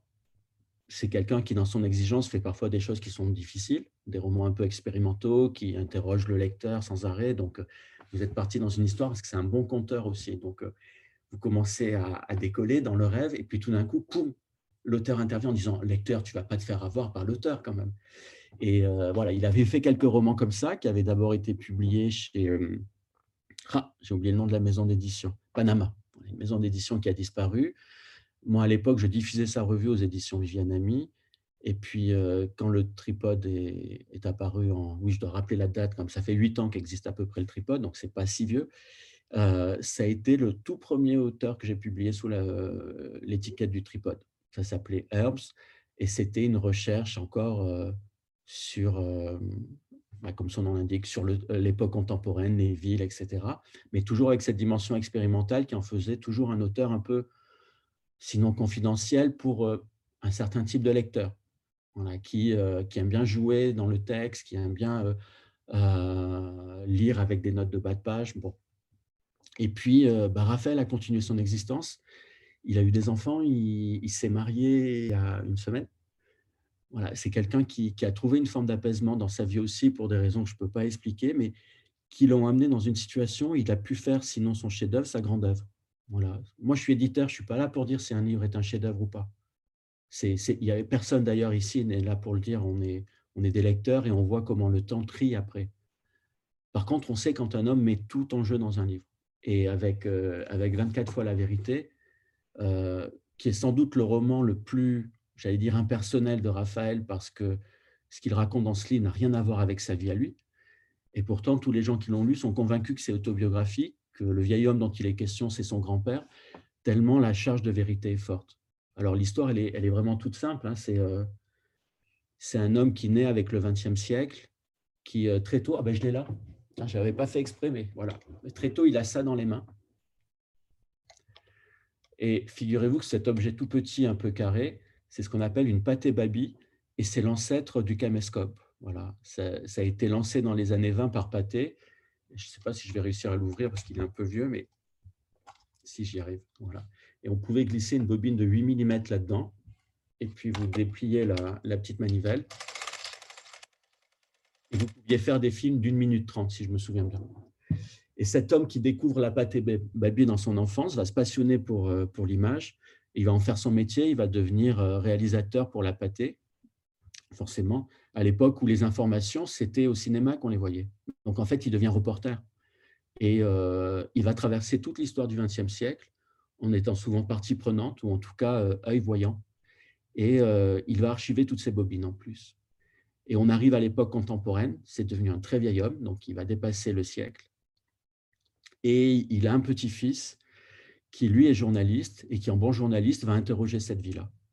Et le roman, c'est juste une alternance de, 24 chapitres qui sont 24 instantanés de la vie de ce grand-père à toutes les étapes de sa vie. Donc on va le retrouver depuis la petite enfance. Et au fil du roman, on va avancer dans sa vie, il va, il va grandir, il va douter, il va traverser euh, la Deuxième Guerre mondiale, il va aimer, il va avoir un enfant, puisqu'il a même un petit-fils, il va prendre sa retraite, mais il va continuer à filmer, il va voir l'avènement de, euh, de la vidéo, euh, et sans doute que la clé du roman, bah, c'est ce petit-fils qui, lui, est de notre temps, qui vit dans une époque qui est gangrénée par les images. On, voilà, on en consomme des milliers chaque jour, on en envoie des milliers par, euh, par WhatsApp, par tous les réseaux que vous voulez, euh, et qui va se dire, mais quelle est la valeur en fait de ces images?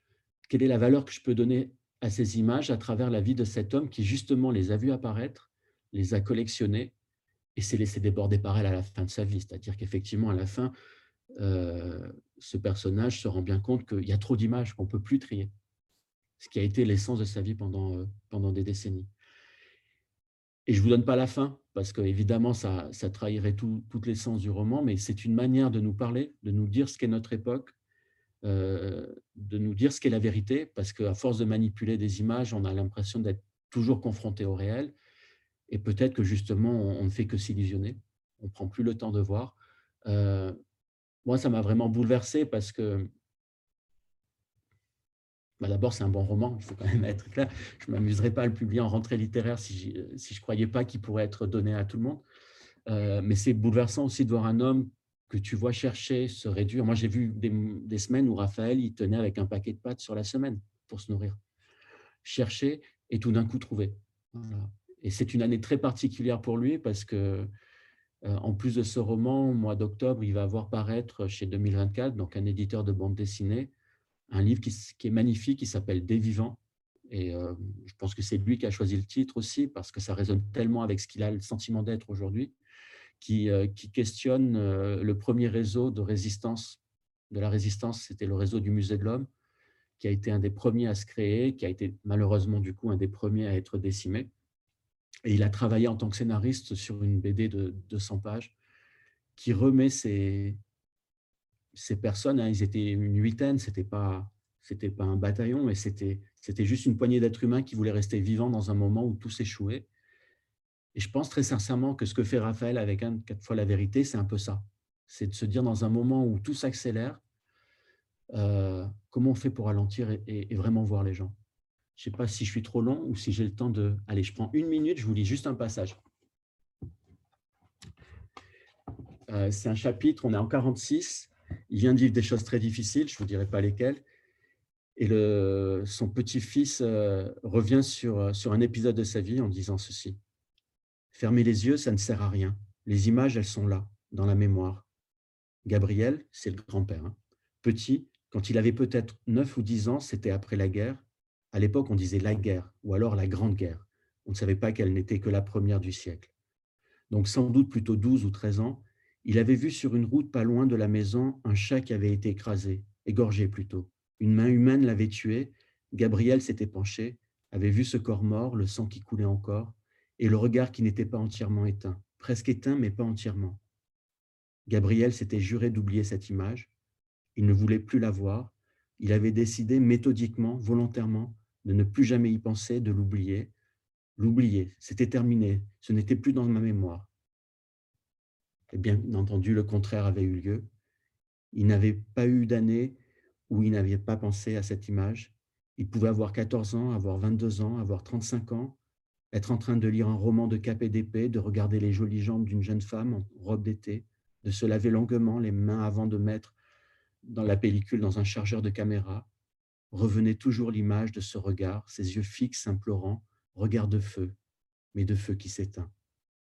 Regard qui le scrutait, qui cherchait un dernier réconfort, une caresse peut-être, et Gabriel avec colère, qui n'avait fait aucune caresse, qui s'était enfui et avait décidé d'oublier. C'est un roman contre l'oubli, en fait. Juste pour expliquer le titre, 24 fois la vérité, c'est piqué à une phrase de Godard qui disait « Puisque la photographie, c'est la vérité, et que le cinéma, c'est 24 images par seconde, eh bien, le cinéma, c'est 24 fois la vérité par seconde. » Et, Raphaël, dans un, pied de nez qui est, qui est en même temps au cœur de sa vie, il pense qu'au-delà du cinéma, la survérité, c'est la littérature, en fait. C'est quand tu te dégages du réel et que tu, le regardes avec un, un temps de désaxement. Voilà. Je ne sais pas s'il me reste encore quelques minutes, Anthony. Bien sûr, pour... bien sûr Frédéric. Aucun problème, évidemment. je, vous, demande, parce que là, la couverture, pour le coup, elle est très facile.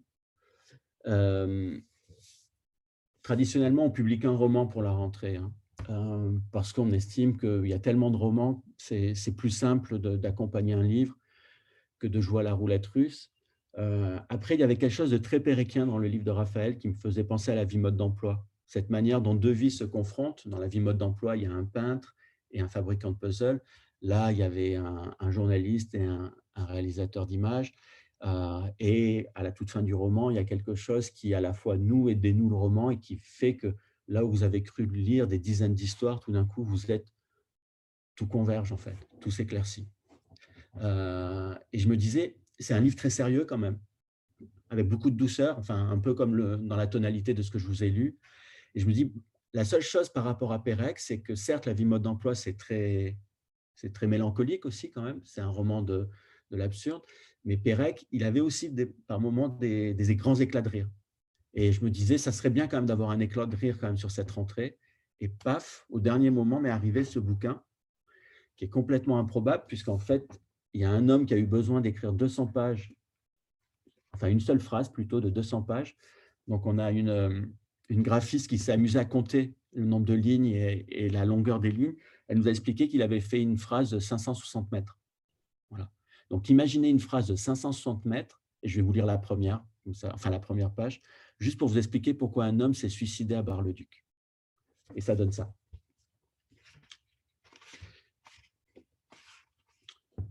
Peu de vie mérite d'être vécue. D'accord, la chose est entendue. Mais de là, pour ainsi dire par excès de zèle, à se priver prématurément de celle dont chacun d'entre nous dispose, je ne sais pas, on peut s'interroger, c'est un vieux débat auquel personne à ce jour n'a encore réussi à mettre un point final, et il y a fort à douter que le sort pourtant édifiant de Frédéric Berthet puisse nous aider à résoudre cette épineuse querelle, d'autant que nous sommes en mesure d'affirmer aujourd'hui, avec une assurance que seul un infime mais tenace dernier scrupule dicté par un souci de prudence et de probité nous interdit de nommer certitude, que sa mort, des suites de sa pendaison à la poutre d'entrée du plafond à ferme apparente de la chambre numéro 16 de l'hôtel de Trèves à Bar-le-Duc, dans laquelle il fut retrouvé, bleu comme une fourme et la langue elle aussi pour une fois bien pendue, aux environs de 8 heures du matin, le dimanche 9 janvier 2011, jour de la Saint-Alix, n'était lié en rien, contrairement à ce que l'on a longtemps cru, à l'affaire Flamure, ni à aucun de ses protagonistes, et qu'il s'agissait bel et bien, en réalité, tout bêtement, d'un simple suicide. Non assisté de surcroît, dont on ne saurait tenter d'éclaircir un tant soit peu les motivations, donc strictement personnelles, que par un léger retour en arrière. Et le retour en arrière va durer 200 pages. Voilà. Et c'était important pour moi de le publier parce que, pour revenir sur ce qui définit la littérature euh, ou la maison d'édition, et ce qui est capital pour moi, c'est qu'il ne peut pas y avoir de littérature sans humour. C'est-à-dire que quand vous avez un être qui, comme Bérangère Cournut, vous amène dans l'Arctique, qui, comme Goliarda Sapienza, vous amène euh, en Sicile, euh, qui, comme Raphaël, vous amène dans une traversée du XXe siècle, c'est toujours éprouvant en fait, c'est toujours tragique la vie. Et ces deux livres qui questionnent la mort, l'absence, c'est très troublant même de voir comment sur des sujets très différents, en fait, ils se télescopent parce que le nombre de questions qu'on peut se poser dans la vie, en fait, il n'est pas si grand. Enfin, c'est souvent deux, trois questions. Qu'est-ce que vivre? Qu'est-ce qu'aimer? Euh, Qu'est-ce qu'être seul ou avec quelqu'un? Et si tu ne le fais pas avec tendresse, si tu n'arrives pas à te détacher de ta propre destinée et donc d'y mettre un peu d'humour, bah c'est la cata en fait. Tu ne tiens pas le coup. Et, ces deux auteurs-là, qui sont, euh, je n'ai pas parlé de Pierre de Marty, mais Pierre, il est aussi fou que Raphaël. C'est un excellent traducteur, euh, c'est un magnifique euh, éditeur. Ça a été jusqu'à très peu l'éditeur de la littérature étrangère au seuil. Donc c'est lui aussi un homme qui vit par le livre et qui en même temps est capable de, bah, comprendre que tout ça n'a pas beaucoup de valeur, c'est-à-dire que tout ça reste très éphémère. Voilà. Donc c'est deux gigantesques cadeaux qu'ils nous font. J'espère que vous aurez envie de les lire. Et dans tous les cas, si vous croisez un jour Raphaël ou Pierre, euh, prenez un verre avec eux. Franchement, ça vaut la peine. Je, pense qu'en effet, euh, nous irons prendre des verres avec eux. Euh, peut-être un dernier mot, Frédéric, en, sorte de petit teasing, puisque Edgar Ilsenrath et Bérangère Cournu seront bientôt édités encore une fois de plus chez toi. Peut-être un petit mot sur les, sur les deux ouvrages d'octobre bah, Ilsenrad, c'est un peu bouleversant parce que c'est le dernier des œuvres complètes. Donc, c'est une longue histoire qui va, qui va se boucler et sur un éclat de rire, c'est des satires. Donc, c'est, euh, c'est toujours cette manière. Donc, Edgar Ilsenrad, pour, pour ceux qui ne l'ont pas lu, c'est un auteur de la Shoah, véritablement, parce que toute son œuvre est consacrée à cette expérience qui a été la sienne. Et en même temps, qui est un gigantesque euh, éclat de rire. Au tout début, quand on le publiait, j'expliquais qu'il fallait imaginer quelqu'un qui avait le pédigré de Primo Levi et qui avait décidé d'être plutôt tendance Woody Allen ou Bukowski. Voilà. Et il a tenu ça jusqu'à la fin de sa vie, même au-delà de son œuvre, puisque moi j'ai eu la chance de le connaître. C'est un homme qui, arrivait à rire de tout, justement, pour. Euh, c'est bizarre, ça recoupe ce que j'étais en train de dire tout à l'heure, pour ne euh, pas en mourir. Donc c'est quelque chose de, de, très émouvant parce que. C'est peut-être la fin d'un cycle aussi pour la maison d'édition. C'est la première fois où on vient au bout des œuvres complètes d'un auteur. Euh, Bérangère, euh, il faut que j'attrape un livre. Vous me laissez une seconde, je vais de l'autre côté du bureau.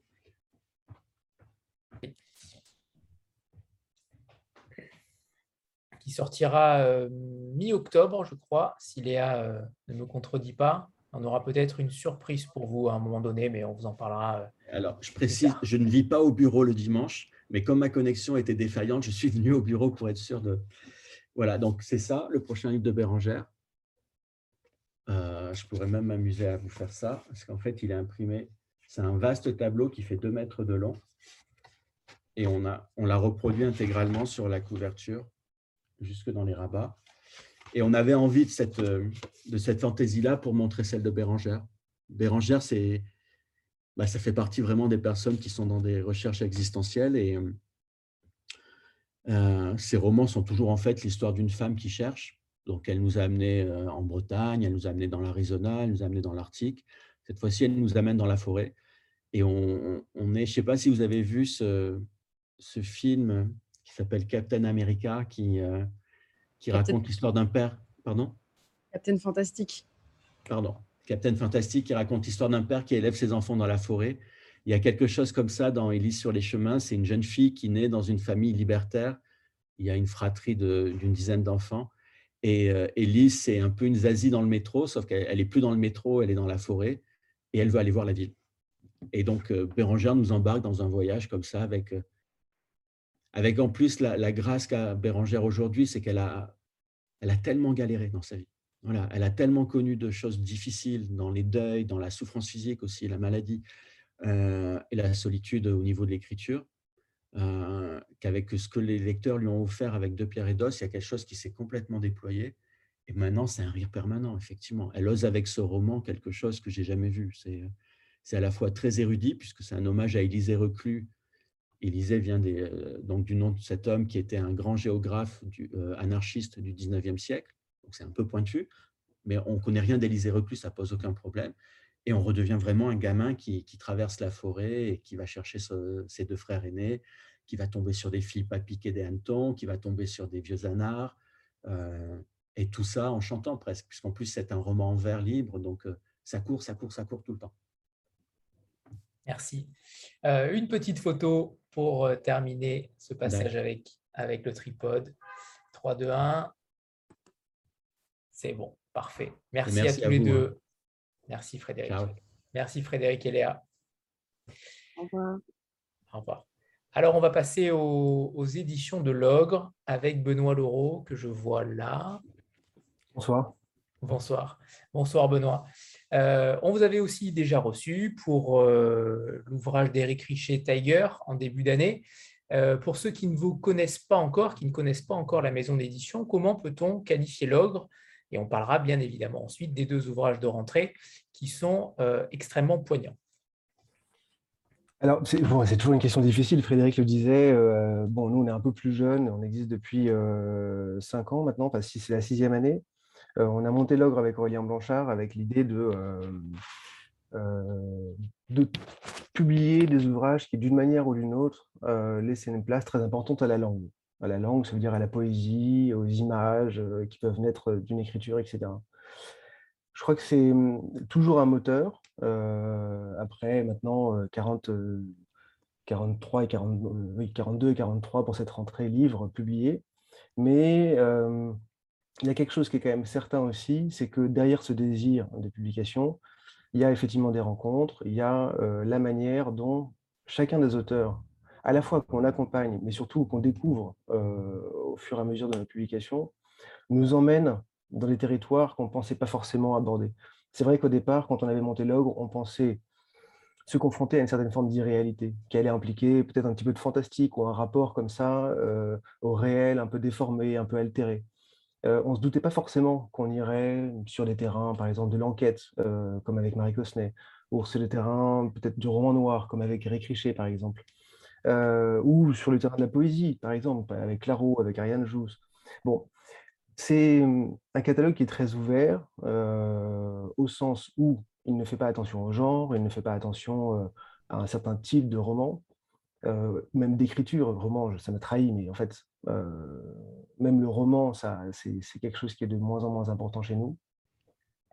je dirais que ce qui compte aujourd'hui beaucoup pour nous, c'est la manière dont l'imaginaire d'un auteur et sa langue, la manière dont il va réussir à traduire cet imaginaire en images, en écriture, en narration, en histoire, va nous permettre de percevoir le réel de manière un tout petit peu différemment, comme s'il soulevait d'une certaine manière une couche, comme s'il soulevait un, voilà, un drap qui était posé sur le réel et qui nous permettait du coup de le voir sous un jour nouveau, peut-être sous un jour qui se sert aussi de l'imaginaire qu'on partage tous à notre époque. Et c'est assez incroyable. Je pense qu'on a, en tant que lecteur, on n'a jamais à ce point eu des images, des références communes qui nous permettent d'aller encore un peu plus loin dans notre rapport au réel.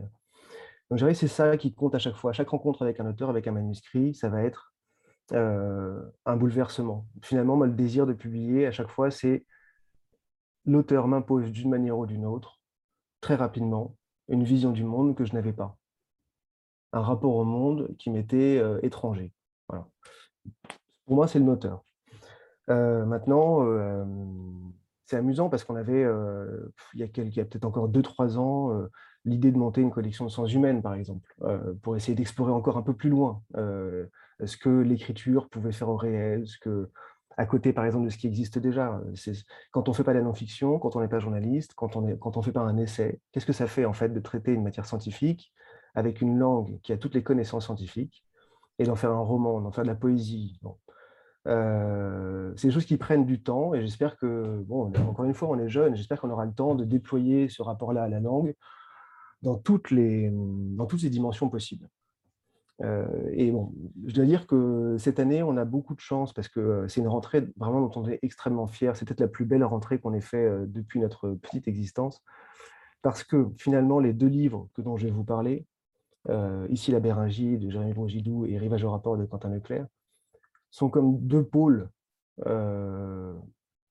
qui ne s'opposent pas. Hein. c'est comme, comme la Terre, c'est un équilibre. Deux pôles qui permettent de créer un rapport au réel avec des outils contemporains, avec avec des outils un petit peu différents de ce que moi, en tant que lecteur, je connaissais. Et de, a priori, j'ai l'impression que ce n'était pas tout à fait répandu. Et c'est vrai que euh, peut-être bon, peut je peux commencer par Jérémy euh, euh, directement. bien sûr, bien Jérémy, sûr. Jérémy, Direction l'étroit de Bering. Ouais, Jérémy, c'est un auteur que j'ai rencontré il y a longtemps, puisqu'en fait, quand on a lancé l'ogre, on a publié Fabien Clouet, premier roman qu'on recevait, premier premier roman qu'on publiait. Euh, et Fabien Clouet est cinéaste et il faisait des documentaires avec Jérémy Brogidou. Donc, moi, je connais Jérémy comme cinéaste qui va faire des documentaires de sociologie, d'anthropologie, un peu partout dans le monde, euh, très loin, du coup, juste par ses films. Et quand il est arrivé avec son texte, forcément, je savais que son texte, était quelque chose de très particulier. Et il se trouve que euh, son désir d'écriture vient, et c'est ça qui est amusant, euh, vient finalement de l'impossibilité euh, de l'image, l'impossibilité euh, de, filmer ce qui se passe, puisque ce dont il voulait parler avait disparu il y a 10 000 ans. Que c'était un terrain cinématographique et scientifique impossible. Donc le passage par le médium habituel, d'une certaine manière, le cinéma, l'image, ne fonctionnait pas. Il fallait passer par autre chose. Et il a voulu, il a écrit dessus, il a dessiné, il a expérimenté beaucoup de choses. Ça lui a pris, je dirais, trois ans pour trouver la forme que ça a aujourd'hui. Euh, et il a du coup voulu construire un texte qui soit un roman, mais qui se serve euh, de la science, qui se serve de l'histoire, qui serve de la géographie, de l'imaginaire qu'on a à peu près tous, euh, pour pousser un petit peu l'histoire de la Béringie un peu plus loin qu'un récit de voyage ou qu'un récit anthropologique ou que juste une évocation de ce qu'aurait pu être la Béringie. Déjà, en quelques mots, la Béringie, c'est un territoire qu'on connaît peut-être sous un autre nom, le détroit de Bering, qui sépare la Sibérie euh, de, euh, des États-Unis. Euh, non, pardon. oui, c'est ça, c'est ça exactement. qui, on le connaît principalement parce que c'est un lieu de passage. C'est un lieu de passage, de peuplement même des États-Unis. c'est un lieu de passage commercial encore aujourd'hui, etc. On le connaît principalement pour ça. Sauf qu'il se trouve qu'il y a 10 000 ans, c'était pas du tout un détroit, c'était une terre qui était habitée pendant des milliers d'années par un peuple qui n'était pas un peuple euh, de passage, mais bien un peuple qui était là, qui a développé ses propres euh, cultures, sa propre histoire, et qui a disparu euh, quand la mer en fait a, a fait, enfin voilà, est montée et a fait disparaître cette terre. Quand Jérémie a découvert ça, tout de suite il a voulu y aller, voulu travailler sur cette question, avant de se rendre compte que bah, non seulement c'était impossible techniquement, mais qu'en plus, c'était justement parce qu'il qu'il voulait faire et qu'il voulait passer par la fiction pour raconter. Il s'est servi aussi d'une autre histoire qui est tout aussi singulière, qui est celle du Pleistocène Park. Le Pleistocène Park, c'est un parc qui a été monté dans les années 90 en Sibérie, tout près du de Bering, où André Zimov a l'idée folle qu'il fallait à tout prix, pour ralentir en fait, le réchauffement climatique et la fonte du permafrost, il fallait rétablir la faune du Pléistocène afin de retrouver la steppe qui permettait en fait, au permafrost de rester les glaces. Euh, ce parc existe vraiment. C'est vraiment un homme qui aujourd'hui travaille encore euh, à ce qu'on puisse faire des clones de mammouths, des clones de dents de sabre, à ce qu'on puisse euh, vraiment retrouver la faune du Pléistocène dans son entier? Alors aujourd'hui, bien sûr, il se contente juste de récupérer des bisons, des chevaux, etc., des herbivores les plus grands possibles avant de, pouvoir avoir accès aux mammouths. mais c'est vraiment une histoire réelle. Et en partant de ces deux histoires, Jérémy construit trois, temporalités, trois regards. Le personnage principal, qui est Jeanne, une archéologue, qui part qui part dans le Pleistocène Park, elle est appelée parce qu'on a retrouvé un artefact qu'on n'arrive pas à analyser, il y a des travaux en cours, il faut à tout prix à la fois comprendre ce que c'est et en même temps le, sauvegarder de ce qui va être pas la destruction tout simplement. donc elle arrive là sans rien connaître quasiment ni de la Béringie, ni du Béringian Park, qui est le nom qu'on lui a donné, ni de cette histoire. Elle découvre en arrivant les carnets d'un scientifique qui s'appelle Dushkin, qui est un scientifique qui, dans les années, on, imagine, juste après la fin de la Deuxième Guerre mondiale, en pleine guerre froide, c'est un géologue, botaniste, et c'est le premier, en fait, en étudiant les plantes et les pollens, notamment de chaque, détroit de chaque côté du détroit, premier qui émet l'hypothèse que, en fait, il y a pu avoir une Terre avant, avant ce détroit. Et la troisième personne, c'est une personne qui arrive, nous, en lecteur, on y a accès assez rapidement, c'est une jeune femme qui s'appelle Célésée, qui donc vit il y a 10 000 ans, euh, dans la Béringie et qui voit l'eau monter et qui est dans une forme d'urgence, celle qui lui est aussi, euh, entre guillemets, donnée par son peuple, enfin guidée par son peuple, qui est de collecter, de sauver euh, les images, les rêves, les histoires de, des animaux, de ce territoire de manière générale. Il ne s'agit pas juste des hommes, c'est de tous les êtres vivants qui peuplent cette terre ce qui est intéressant, c'est que Jeanne, euh, au départ, voilà, elle n'a pas forcément conscience de tout ça. Et c'est en arrivant dans ce territoire qui est à la fois un territoire hanté par les clones des animaux qui sont les mêmes que ceux qui ont vécu avant, et par les fantômes euh, des animaux et des êtres vivants, qui, et des hommes qui sont euh, un peu dans la même situation, c'est-à-dire que tout se retrouve coincé dans une terre qui subit une métamorphose et un basculement énorme qui est la fonte du permafrost, qui est finalement aussi important et aussi énorme que euh, la montée de l'eau, la montée de la mer. Et elle va essayer de comprendre euh, qu'est-ce qui se passe exactement, qu'est-ce qui est à l'œuvre dans cette terre, bien sûr, qu'est-ce que cette structure signifie, mais au-delà de ça, cette espèce de force qu'elle sent, euh, cette espèce de, violence, de guerre en préparation, finalement, laquelle est-elle? Ce qui est très beau, c'est que bon, Jérémy, c'est un voyage dans tous les sens. C'est un voyage dans le temps, c'est un voyage euh, euh, dans l'espace. Euh, on parlait de forme d'écriture. C'est quelqu'un qui est capable de, quand il écrit les carnets de, de par exemple, de, prendre une langue scientifique, poétique, qui appartiendrait à un, regard, finalement, qui est celui d'un scientifique dans les années 50, qu'un scientifique pose sur la nature. Il est capable de d'une langue beaucoup plus poétique, beaucoup plus finalement altérée, accidentée, qui est celle de Célésée, qui est dans une forme d'urgence, de basculement, etc. Et finalement, la langue principale, qui est celle de Jeanne, d'être dans une forme de découverte, c'est-à-dire, comme Jeanne ne connaît rien, la langue, enfin, ne connaît rien, découvre ça en même temps que nous, la langue qu'elle déploie, que Jérémie déploie pour elle, est une langue qui est très accueillante, qui est très, d'une certaine manière, euh, à même de nous faire rentrer en même temps que Jeanne dans l'univers euh, d'ici la et euh, du Pleistocène Park. Je pourrais encore en parler un peu longtemps, mais j'ai, en fait, je déborde un peu, donc je vais essayer d'accélérer. voilà pour Jérémy. Enfin, bon, je, je crois que je vous ai donné l'essentiel, si ce n'est que c'est un, c'est un cinéaste, c'est quelqu'un qui manie l'image à la perfection. Et ce roman est aussi une manière de, non pas de faire rentrer le cinéma dans le roman, parce que ce n'est pas du tout l'objet, euh, mais de euh, questionner en fait la place des images euh, dans la mémoire et la manière dont on peut aussi en travaillant sur les images, notamment les rêves, etc., toucher une mémoire qui est celle d'il y a 10 000 ans. Une mémoire d'une terre, d'animaux, d'humains, etc.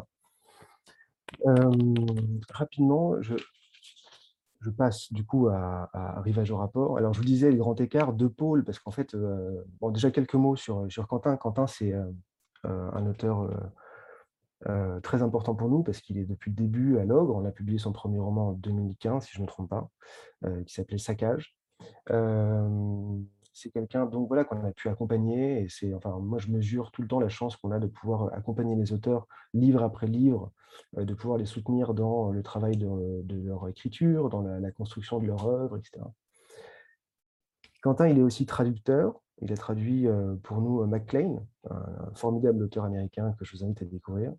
Et il est aussi directeur aujourd'hui de la Maison de la Poésie de Rennes, c'est quelqu'un qui donc a un rapport à la langue qui est très vaste, un immense lecteur.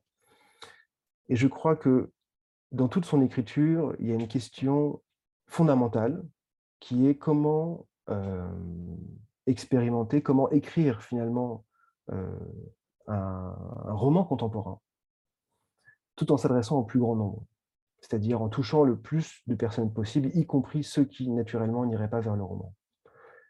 C'est une question qui est énorme parce que c'est c'est tout l'enjeu de beaucoup d'éditeurs, de beaucoup d'auteurs, etc.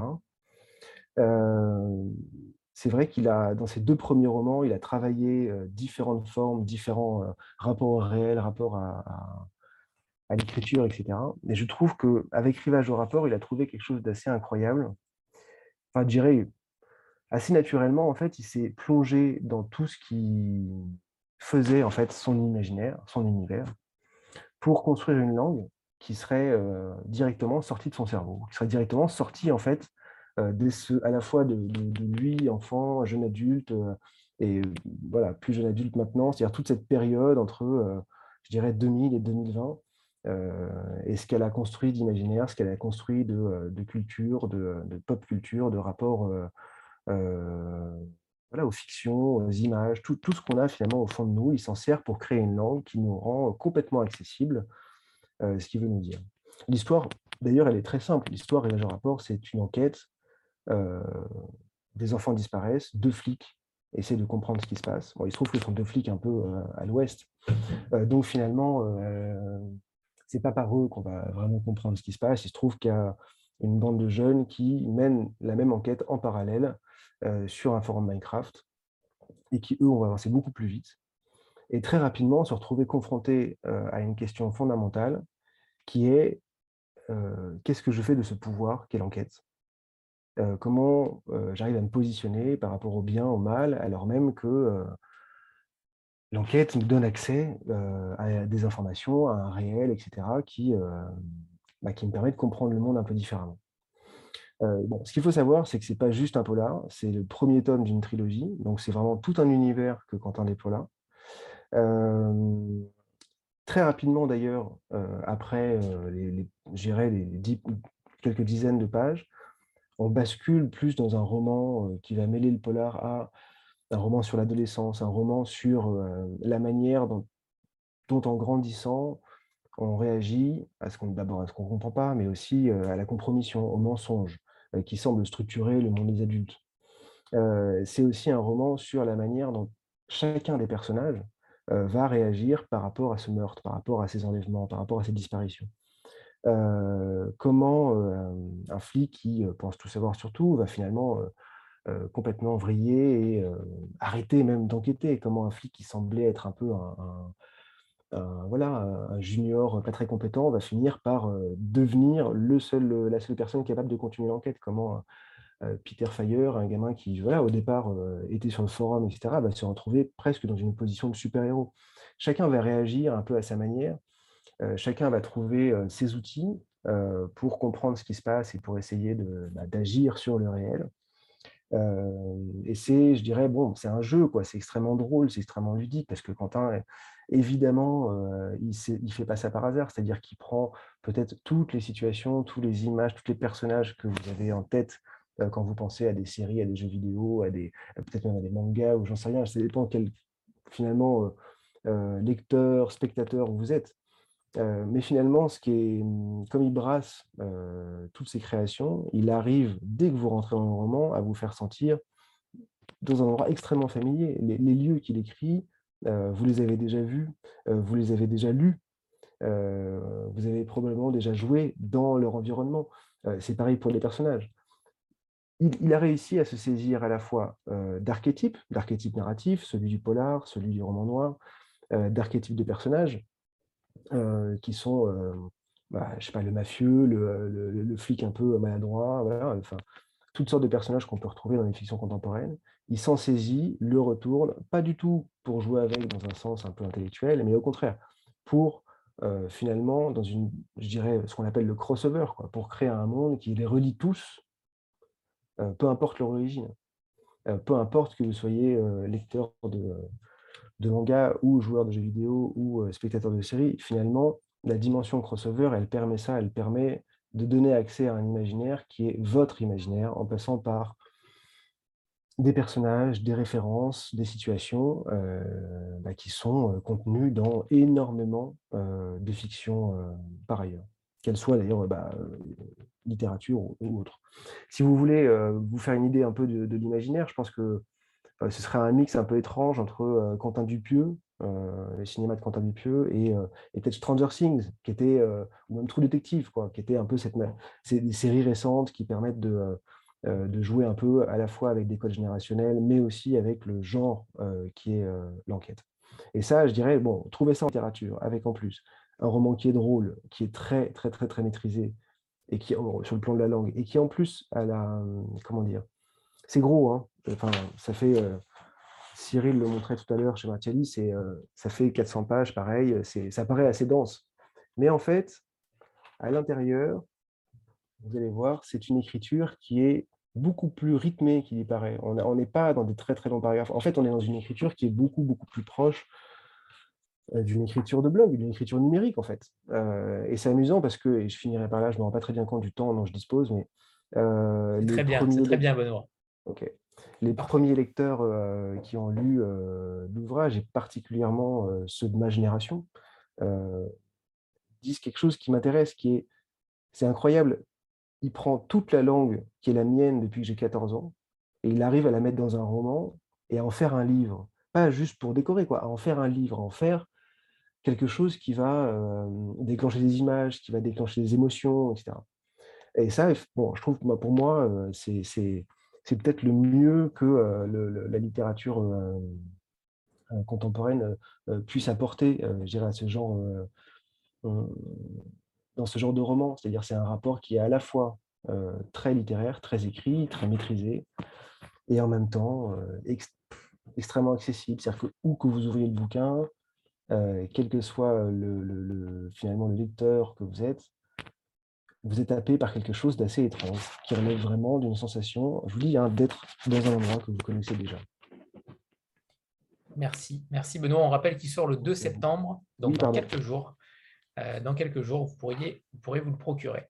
On fait une petite photo et, et on va passer à l'éditeur suivant. 3, 2, 1. Parfait. Merci, à, merci Benoît. Merci, Merci, à beaucoup. tous. Merci à vous. À bientôt. Et on passe donc à Marion Mazoric des éditions Au Diable Vauvert. Marion, Bonjour, est-ce que, est que tu m'entends? Est-ce que bonjour à tous alors je t'entends, mais je ne te vois voyez? pas encore, mais ça va pas tarder. C'est bon, parfait, je te vois. Parfait. Bonjour, Voilà. bonjour Marion. Euh, alors, on Bonjour. est ravis. On est ravis de, de t'avoir une fois de plus dans cette, dans cette émission. On, on t'avait reçu avec euh, plusieurs auteurs, Jean-Paul Didier Laurent et notamment Nicolas Ray, dont on se souvient euh, tous pour une rencontre Ouais. mémorable, qui fut mémorable, Historique, Euh, historique. historique. Avant de présenter la rentrée, peut-être un petit mot sur, sur Au Diable Vauvert. avant de présenter les, les ouvrages de la rentrée, notamment celui d'Adrien Girard, que j'ai particulièrement apprécié. Euh, peut-être un petit mot donc sur, euh, sur cette maison-là qui, euh, qui a plusieurs axes, plusieurs angles, plusieurs approches. Et euh, je te laisse la parole, Marion. C'est à toi. Ah, merci beaucoup. Et puis merci à tous, écoutez, d'être là, c'est formidable. euh, que des soirées comme ça aient lieu et, de rencontrer en, un soir autant de gens passionnés de, comme nous de, livres. Alors, le diable, le diable pour les intimes, au diable Vauvert, maison d'édition, est né il y a 20 ans. Et d'ailleurs, on fête nos 20 ans avec un peu de décalage cette année parce que, parce que l'année dernière, c'était le Covid.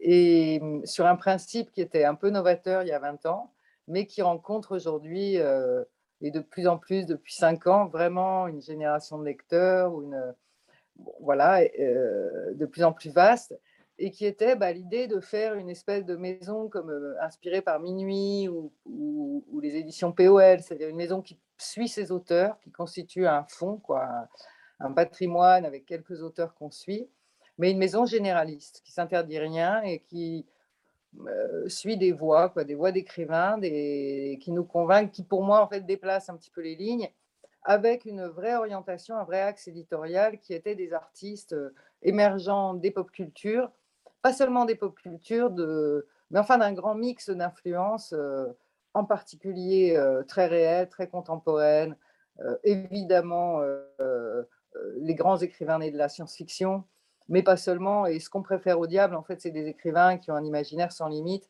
et qui mixent allègrement euh, tous les genres en s'en préoccupant pas. D'ailleurs, on ne se préoccupe jamais du genre quand on choisit un texte. Et le plus souvent, il est très difficile à classer parce qu'il parce, qu'il intéresse plusieurs genres.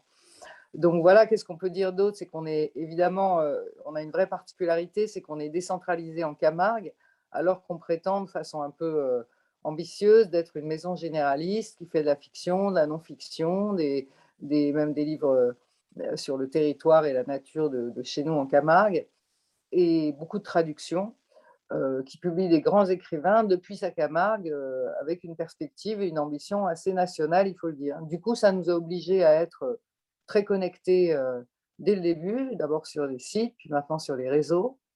Et c'est vrai qu'on est un petit peu particulier par rapport aux maisons de, on est une maison moyenne en France, donc on, a quand même vendu euh, près de 2 millions de livres depuis la création. Mais euh, on poursuit des auteurs, parfois exigeants, souvent très originales. La belle histoire, c'est qu'il y en a beaucoup qui sont en train de rencontrer leurs lecteurs maintenant. Et la encore plus belle histoire, c'est qu'il y a des auteurs qui se côtoient, qui viennent de partout, comme William Gibson ou Nicolas Ray, David Foster Wallace, Neil Gaiman et, Poppy Bright, ou euh, euh, des auteurs comme euh, en fait de fantaisie ou de, romans très réalistes. Et, il y a une vraie unité culturelle en fait dans le catalogue qui circule bien d'un livre à l'autre et des documents d'ailleurs à la fiction. Voilà, on publie une trentaine de livres par an aussi, donc ça fait quand même pas mal. Et on vient de créer nos poches. C'est ça. Et, alors, concernant la rentrée littéraire, euh, plusieurs, euh, plusieurs points d'ancrage, euh, un petit peu de science-fiction avec Patrick Dunday, en septembre également un nouveau Irving Welsh, et alors évidemment Adrien Girard, on en a parlé, on va en parler évidemment, mais, mais notamment le nouveau roman de Christophe Sibert, Féminicide, dont je sais que tu es, tu es très friande de, Christophe Sibert, et je pense que tu vas nous en parler évidemment avec, avec brio. Bah, on va commencer quand même par. Euh, c'est vrai, on, va parler de Christophe Siebert parce que c'est une véritable arrivée, c'est son troisième livre, Diable. Et, c'est un écrivain qui va compter énormément, surtout qui a une voix complètement unique en France et qui est à la fois très grave et cruel et, subversif et, très joyeux en même temps. Lui, c'est un, garçon assez joyeux, ses textes sont très noirs. Enfin bon, voilà, on va en parler tout à l'heure, mais je voudrais commencer quand même par, euh, par le premier roman parce que on a quatre titres dans cette rentrée, on a voulu en mettre quatre qui correspondent, qui vraiment dessinent un petit peu la, diversité du catalogue et son unité. Et euh, quand on place un premier roman en entrée littéraire, c'est qu'on est, euh, très confiant, en fait. Et, je suis persuadée que c'est la meilleure date pour Adrien, parce que c'est vraiment la découverte d'un écrivain. Alors, un mot sur Adrien Girard. Il, a gagné, il a remporté un prix de la nouvelle qu'on organise à Nîmes autour de la thématique tauromachique il y a 6 ans et demi. Et depuis, il l'a gagné à l'unanimité. C'était le plus jeune lauréat d'un prix où il y a beaucoup de candidats et, beaucoup de très bons techniciens, très bons auteurs. Et il l'a gagné euh, avec un texte qui a fait pleurer l'ensemble du jury du prix Mingway qui est présidé par Laura Adler. Et moi, depuis, j'attendais, enfin, je savais que ce garçon était écrivain. Mais alors, il a vraiment un CV d'écrivain, c'est-à-dire qu'il est parti bourlinguer de par le monde. Il a il a travaillé dans une plantation d'ananas au Brésil. Et puis finalement, depuis plusieurs années, il était vaché en Argentine. Et il est vraiment dans le modèle de ces écrivains américains qui ont besoin de travailler de leurs mains dans la nature, avec les, vraies choses, quoi, pour euh, pouvoir écrire avec cette même euh, mélancolie euh, originelle et en même temps ce romantisme fou, et puis cette ironie quand même très lucide. Et il a cette, donc, il a un CV un peu fou, il a fait de tout, il, est, et il écrit sublimement. il est arrivé il y a quelques mois, donc avec son premier roman. Je m'attendais à un vrai euh, beau livre hein, de la part d'Adrien, parce que c'est d'abord une voix et j'adore cette voix. Mais je dois dire que j'ai été euh, stupéfaite et puis tout le monde a été complètement bouleversé. Et vous voyez là en ce moment, depuis deux jours, parce qu'il est en vente depuis deux jours, il y a une phrase de son roman qui circule sur les réseaux sociaux, une très belle phrase, et qui dit il fut de manière générale interdit de vivre pour ne pas risquer de mourir. Voilà la, condensation du style d'Adrien, qui est c'est vrai qu'on pense à Carver en, le lisant, à la fois très précis, pas un mot de trop, très nu, très poétique, et euh, n'évitant pas du tout l'émotion, et en même temps euh, doucement ironique. Alors Paternoster, en fait, cette phrase, elle est écrite quand un jeune homme euh, arrive à la Réunion pour assister au coma de son père, qui est dans le coma et dont on pense qu'il ne se réveillera pas. Et effectivement, on sait d'emblée dans le livre qu'il ne se réveillera pas, qu'il sera débranché. Et, les quelques jours de visite à, ce père vont se transformer en plusieurs mois pour, pour, cause de la première pandémie qui interrompt les lignes aériennes. Donc, il va rester pendant 196 jours au chevet d'un père dans le coma, et qui est en fait un père qui a toujours été absent. Parce que ce personnage est un enfant du divorce, le fils d'un père manquant, d'un père euh, jamais là. Et, finalement, leur dernier premier dialogue va avoir lieu avec quelqu'un qui ne parle plus, mais il n'a jamais parlé à son fils en même temps, pendant 196 jours. Et dans cette unité terrible de lieu, hein, parce qu'il n'y a que l'hôpital, et puis euh, le soir, il rentre euh, chez son père qui vit avec sa, sa, nouvelle femme et son fils. Et dans cette unité de lieu terrible, on a un roman qu'on ne peut pas lâcher, et qui, je crois, a bouleversé tous ses lecteurs. Alors évidemment les hommes, mais enfin il a d'abord été lu par des filles et, elles ont été euh, les premières émues. C'est un, un roman qui dit beaucoup en peu de place et on, et on voit se retisser en fait ce que c'est qu'un lien euh, d'abord d'un père à son, d'un fils à son père, euh, ce que c'est des grandes questions comme ce que c'est qu'être un homme en fonction de ce modèle paternel d'homme qu'on ne veut pas être, on voit finalement les souvenirs se retisser et le roman réussit le tour de force de créer un dialogue avec ce père qui ne parle plus. Un dialogue bah, de la famille, de la paternité et surtout un dialogue autour de qu'est-ce qu'on devient. Et alors, ce n'est pas du tout une histoire triste. Au contraire, je vous ai dit, c'est Carver, on rigole beaucoup en fait. Il a une façon très élégante de rendre, de rendre drôle et distancier le malheur. Mmh, et, en fait, justement, ce nom de paternoster, ce n'est pas du tout le cantique au père, c'est la marque de l'ascenseur dans cet hôpital de la Réunion, qui en fait distribue les différents étages. Le troisième étant l'étage de, des, gens qui sont en coma, donc, euh, et le sous-sol étant celui de la morgue. Et en fait, la marque de l'ascenseur, c'est donc Paternoster avec son vigile à côté, et, alors, c'est un roman qui, nous parle de la vie et de la mort, évidemment, qui parle de beaucoup de choses, qui est très, très beau et qui est vraiment la signature, je pense, d'un écrivain qui est qu'on va attendre d'ici 30 titres. C'est pour ça que je voulais en parler en premier, parce que c'est un sacré défi, un premier roman de la rentrée littéraire. Et Adrien mérite vraiment euh, toute l'attention qu'on peut lui porter. Je rappelle que notre coup de cœur de l'an dernier, c'était La fille du chasse-neige et qu'il a été lui aussi porté par les libraires et une, vraie découverte. On est vachement fiers, même si cette voix n'a rien à voir avec celle de Fabrice Capitano. Alors parlons maintenant de Christophe Siebert. Alors placer Christophe Siebert, féminicide. Je ne sais pas si Nathalie est là, elle peut vous montrer euh, Paternoster qui a une très jolie couverture, mais je la vois elle pas. Est là. Elle est là, elle est là. Je l'ai vue. Ah, mais il y a tellement je de gens. Suis là, je suis là et j'ai montré Paternoster. Ne t'inquiète pas, Marion. Ah, super, mais c'est mon iPad qui est trop petit pour voir. Les... bon, moi, je vous montre Féminicide. Je ne sais pas si vous le voyez bien avec. Euh, euh, la couverture est grouillante. Et, et c'est vrai que euh, Christophe Siebert, c'est plein de choses en même temps, mais c'est assez grouillant. Quelque part, vous verrez, on pense à Jérôme Bosch, mais un, Jérôme Bosch post- post-moderne, d'après le temps des illusions, quand, euh, quand les illusions sur le monde d'aujourd'hui sont complètement tombées. Et en l'occurrence, c'est ce qu'il a décidé de créer avec euh, une capitale, euh, une capitale qui n'existe pas, qui est fictionnelle, mais dont il a créé avec une érudition incroyable toute la vie, comme, comme Tolkien a créé l'univers du Seigneur des Anneaux. bah là, vous avez une cartographie, une histoire, des personnages, euh, des, métros, des autoroutes, etc. Et absolument. D'ailleurs, il y a une fiche Wikipédia qu'il a créée. Et dans cet univers de ville qui incarne toutes les finalement euh, perversions de notre système euh, qui arrivent en phase terminale, il place une enquête d'aujourd'hui d'un- journaliste qui a été assassiné pour avoir enquêté sur des féminicides. Ça, c'est le cadre un peu dans lequel travaille Christophe Siebert aujourd'hui. Et, et son, ces deux livres, alors ce qui est, fou d'ailleurs, c'est que son livre précédent, Images de la femme du monde, qui est dans le même euh, cadre, est en train de, faire un succès cet été sur les réseaux sociaux et qui incarne bien euh, ce que ce qu'est et comment a procédé finalement le travail de Christophe.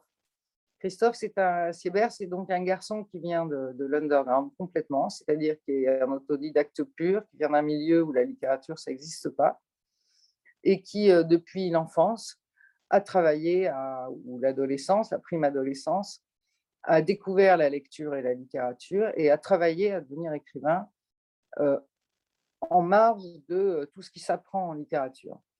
Et il s'est fait tout seul une culture absolument encyclopédique, à la fois très moderne aujourd'hui, euh, comprenant des écrivains classiques, mais en partant de, je dirais, n'importe quel bout. Et il a volé, en fait, euh, sa culture littéraire. Et, hum, et le projet qui en est né chez lui, de façon au début euh, pas très consciente, il a commencé par, par être poète, par, par faire des performances, par faire des fanzines, par publier ses textes sur Internet, par les vendre à qui voulait, pour essayer d'en manger. Il a vécu de rien pendant des années, par choix. Et puis, et puis maintenant, depuis, depuis cinq ans, ça, ça commence à aller mieux. Il est devenu aussi éditeur à la Musardine. À force de travailler, il a acquis une réputation incroyable dans cet underground. Et en 2019, il a obtenu le prix SAD pour un, pour un roman qui s'appelle Métaphysique de la viande et qui était le premier qu'on publiait. Et Christophe, donc cette culture qui s'est construite, il s'est construite autour d'une obsession, d'une direction de travail unique qui est euh, basée sur deux choses. Premièrement, euh, planter ses yeux d'écrivain et d'artiste dans euh, ce que les autres ne montrent pas, ce que ce monde ne montre pas, c'est-à-dire finalement sa misère, travailler sur l'horrible, sur, sur la fabrique des criminels, sur la fabrique du crime, sur euh, le, meurtre, sur évidemment le, meurtre sexuel, travailler sur toutes ces zones d'ombre et travailler euh, comme un naturaliste en fait, c'est-à-dire en examinant les personnages, en examinant les déterminismes sociaux, mais sans aucun affect. Donc ça donne des textes euh, qui pourraient évoquer des fois la cruauté de Poppy Bright, mais d'un Poppy Bright français de chez nous, euh, parce que ces crimes sont, sont toujours des, des crimes de la misère sociale, en fait, plus que des serial killers ou des choses comme ça, si vous voulez, plus que des mythologies. Et c'est un écrivain profondément réaliste. Et vous voyez, il y a un côté baudelairien dans son œuvre, c'est-à-dire qu'il fait effectivement fleurir des fleurs vénéneuses sur cette misère. Ce qui est extraordinaire dans Féminicide, qui donc se présente comme l'enquête euh, retrouvée d'un journaliste russe assassiné parce qu'il enquêtait sur des féminicides et sur les zones sombres de cette mé- mégalopole euh, ruinée par le crime, la corruption, la pollution, euh, etc. Euh, alors, on lit ça comme un polar à partir de. Il construit un de narratif d'une efficacité extraordinaire et en plus très impressionnant parce que on est comme dans une toile d'araignée de- d'images de Merdel-Gorod avec des personnages. Il a un rapport au personnage qui est très exigeant, c'est-à-dire qu'il n'y a pas un personnage qui traverse le livre pour lequel on n'est pas finalement une empathie parce qu'on le voit vivre. On sait d'où il vient, c'est-à-dire aussi bien du plan soci- sociologique, psychologique, etc. Euh, il n'y a pas de personnages principaux et de personnages secondaires chez Christophe Siebert. Ça, par exemple, c'est une chose très importante. Il décrit le monde réel.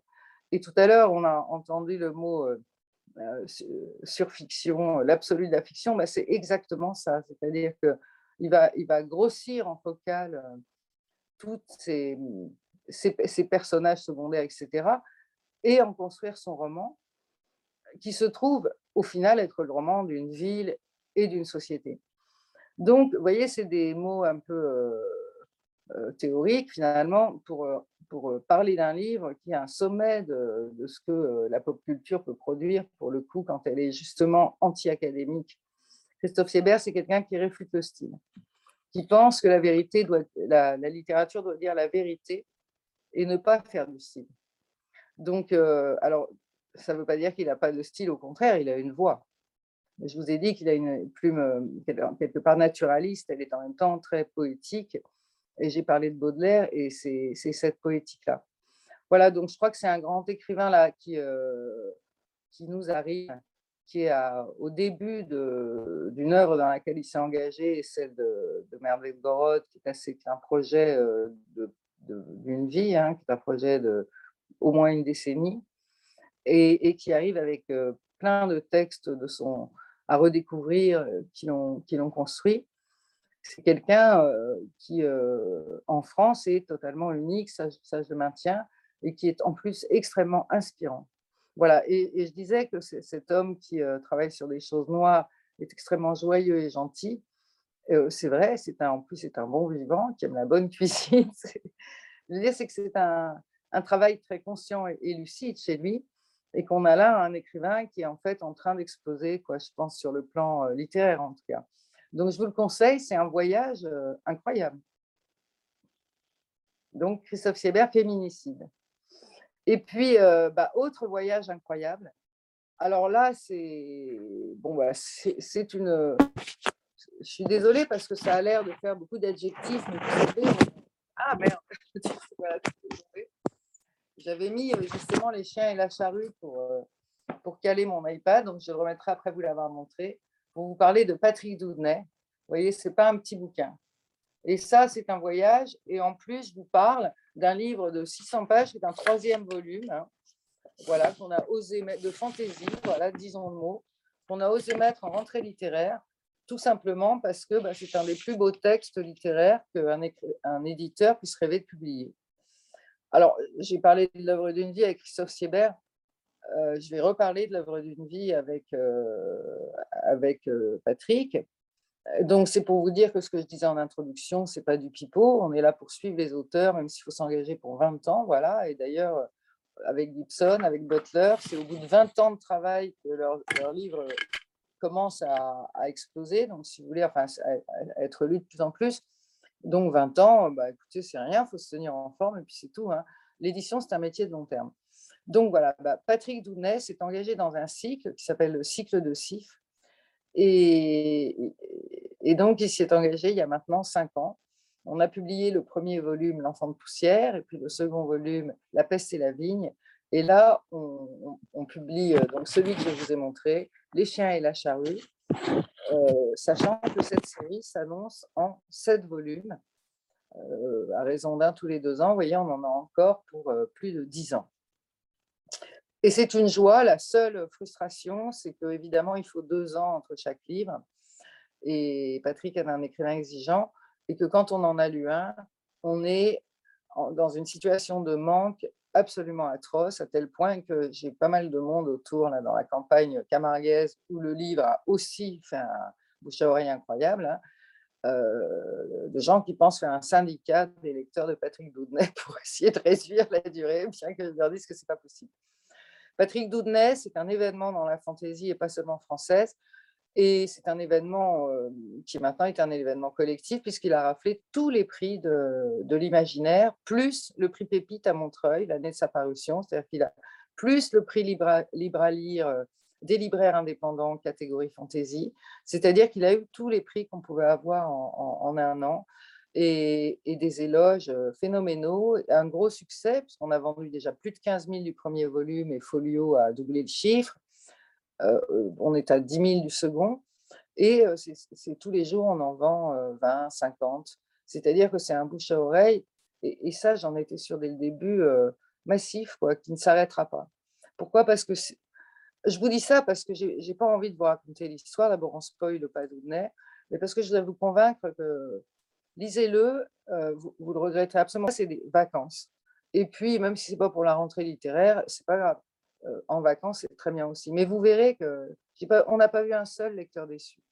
Alors, qu'est-ce que c'est que cette fantaisie de Patrick Doudnay Patrick Doudnay, il est moitié français, moitié anglais.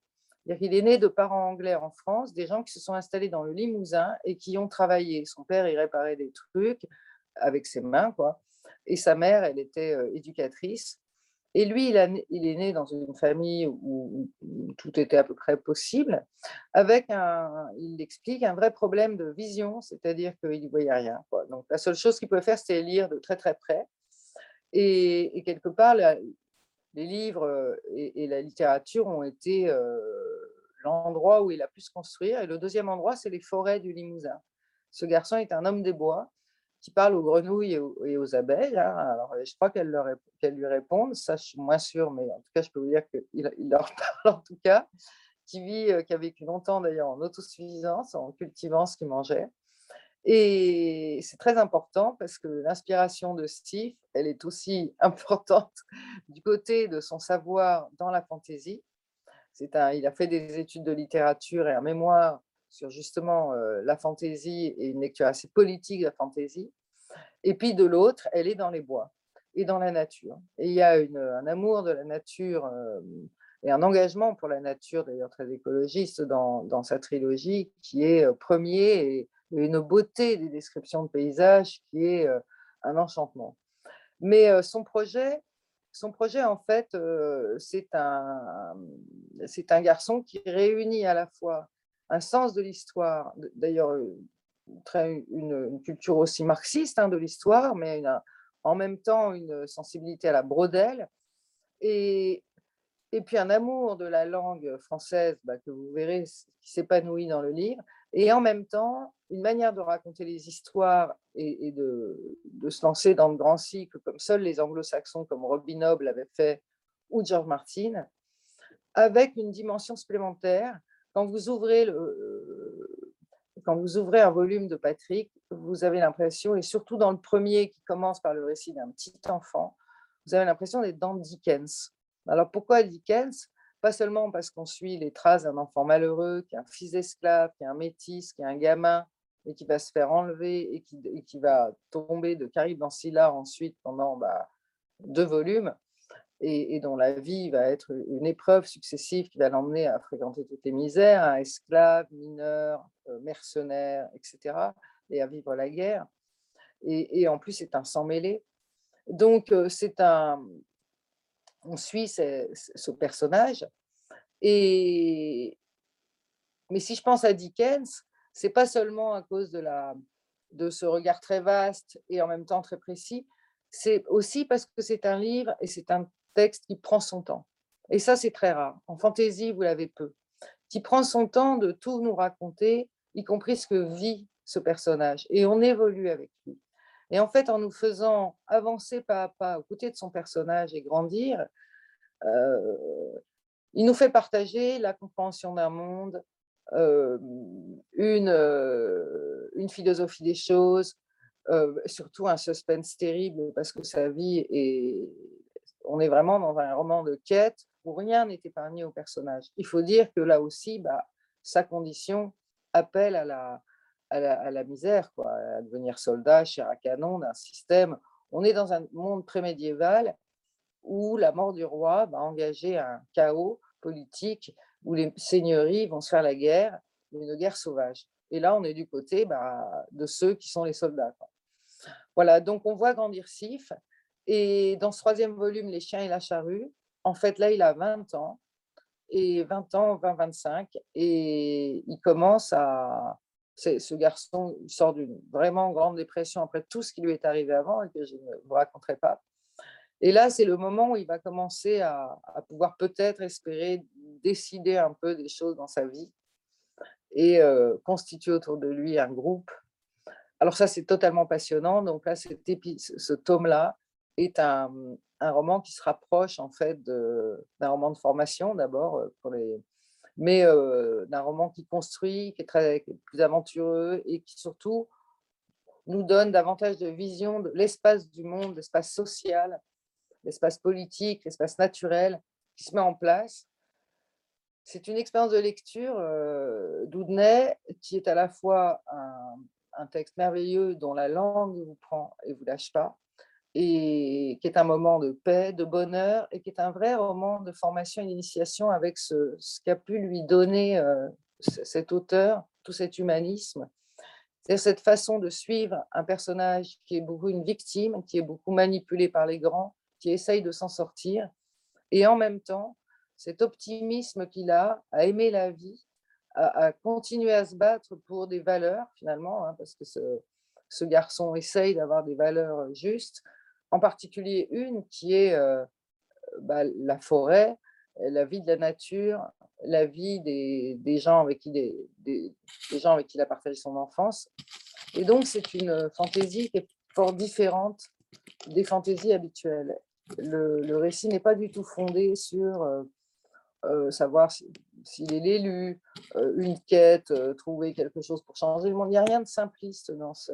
On échappe à tous les clichés finalement de la fantaisie pour se plonger dans un monde qui pourrait être euh, le nôtre si on est dans un monde prémédiéval, mais qui parle des questions d'aujourd'hui. Marion, Marion je, suis, désolé, il faut, il faut qu'on passe à, l'éditeur suivant. Mais merci, merci infiniment. On fait une petite photo de, groupe comme on a l'habitude. Merci infiniment pour tous, ces, euh, pour tous ces titres évoqués. 3, 2, 1. Et c'est bon. Merci, merci Marion et Nathalie. Merci. Et à une prochaine fois. Au revoir. À une prochaine fois. Au revoir.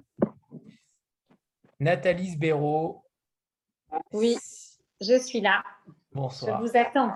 Je vous attendais. pardon, pardon pour ce retard. Pardon. C'est bon, c'est bon. J'ai l'habitude de passer toujours en dernier Sbéraud, en alphabétique. C'est vrai. Il n'y a pas de problème. Bonsoir à tous.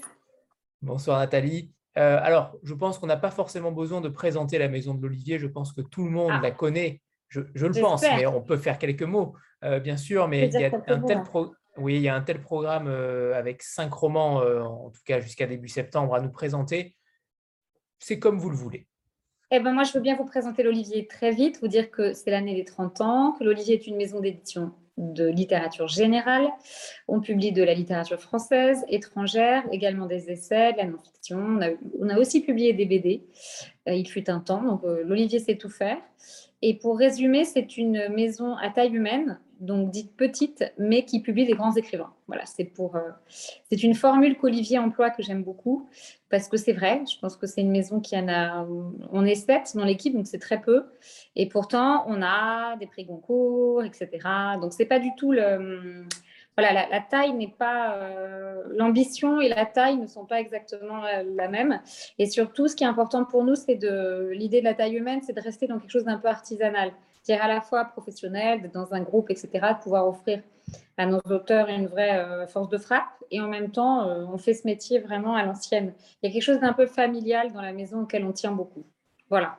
C'est très rapide, je pense que vous connaissez un peu le catalogue, les grands auteurs étrangers français, donc euh, je ne vais pas perdre trop de temps là-dessus. Et peut-être on peut enchaîner, euh, enfin c'est comme vous voulez Anthony, mais peut-être parler de, la rentrée littéraire. C'est peut-être ça qui vous intéresse tous euh, ce soir.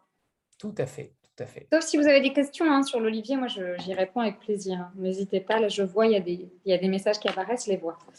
Alors cette rentrée littéraire, elle est un petit peu particulière puisque c'est la rentrée des 30 ans.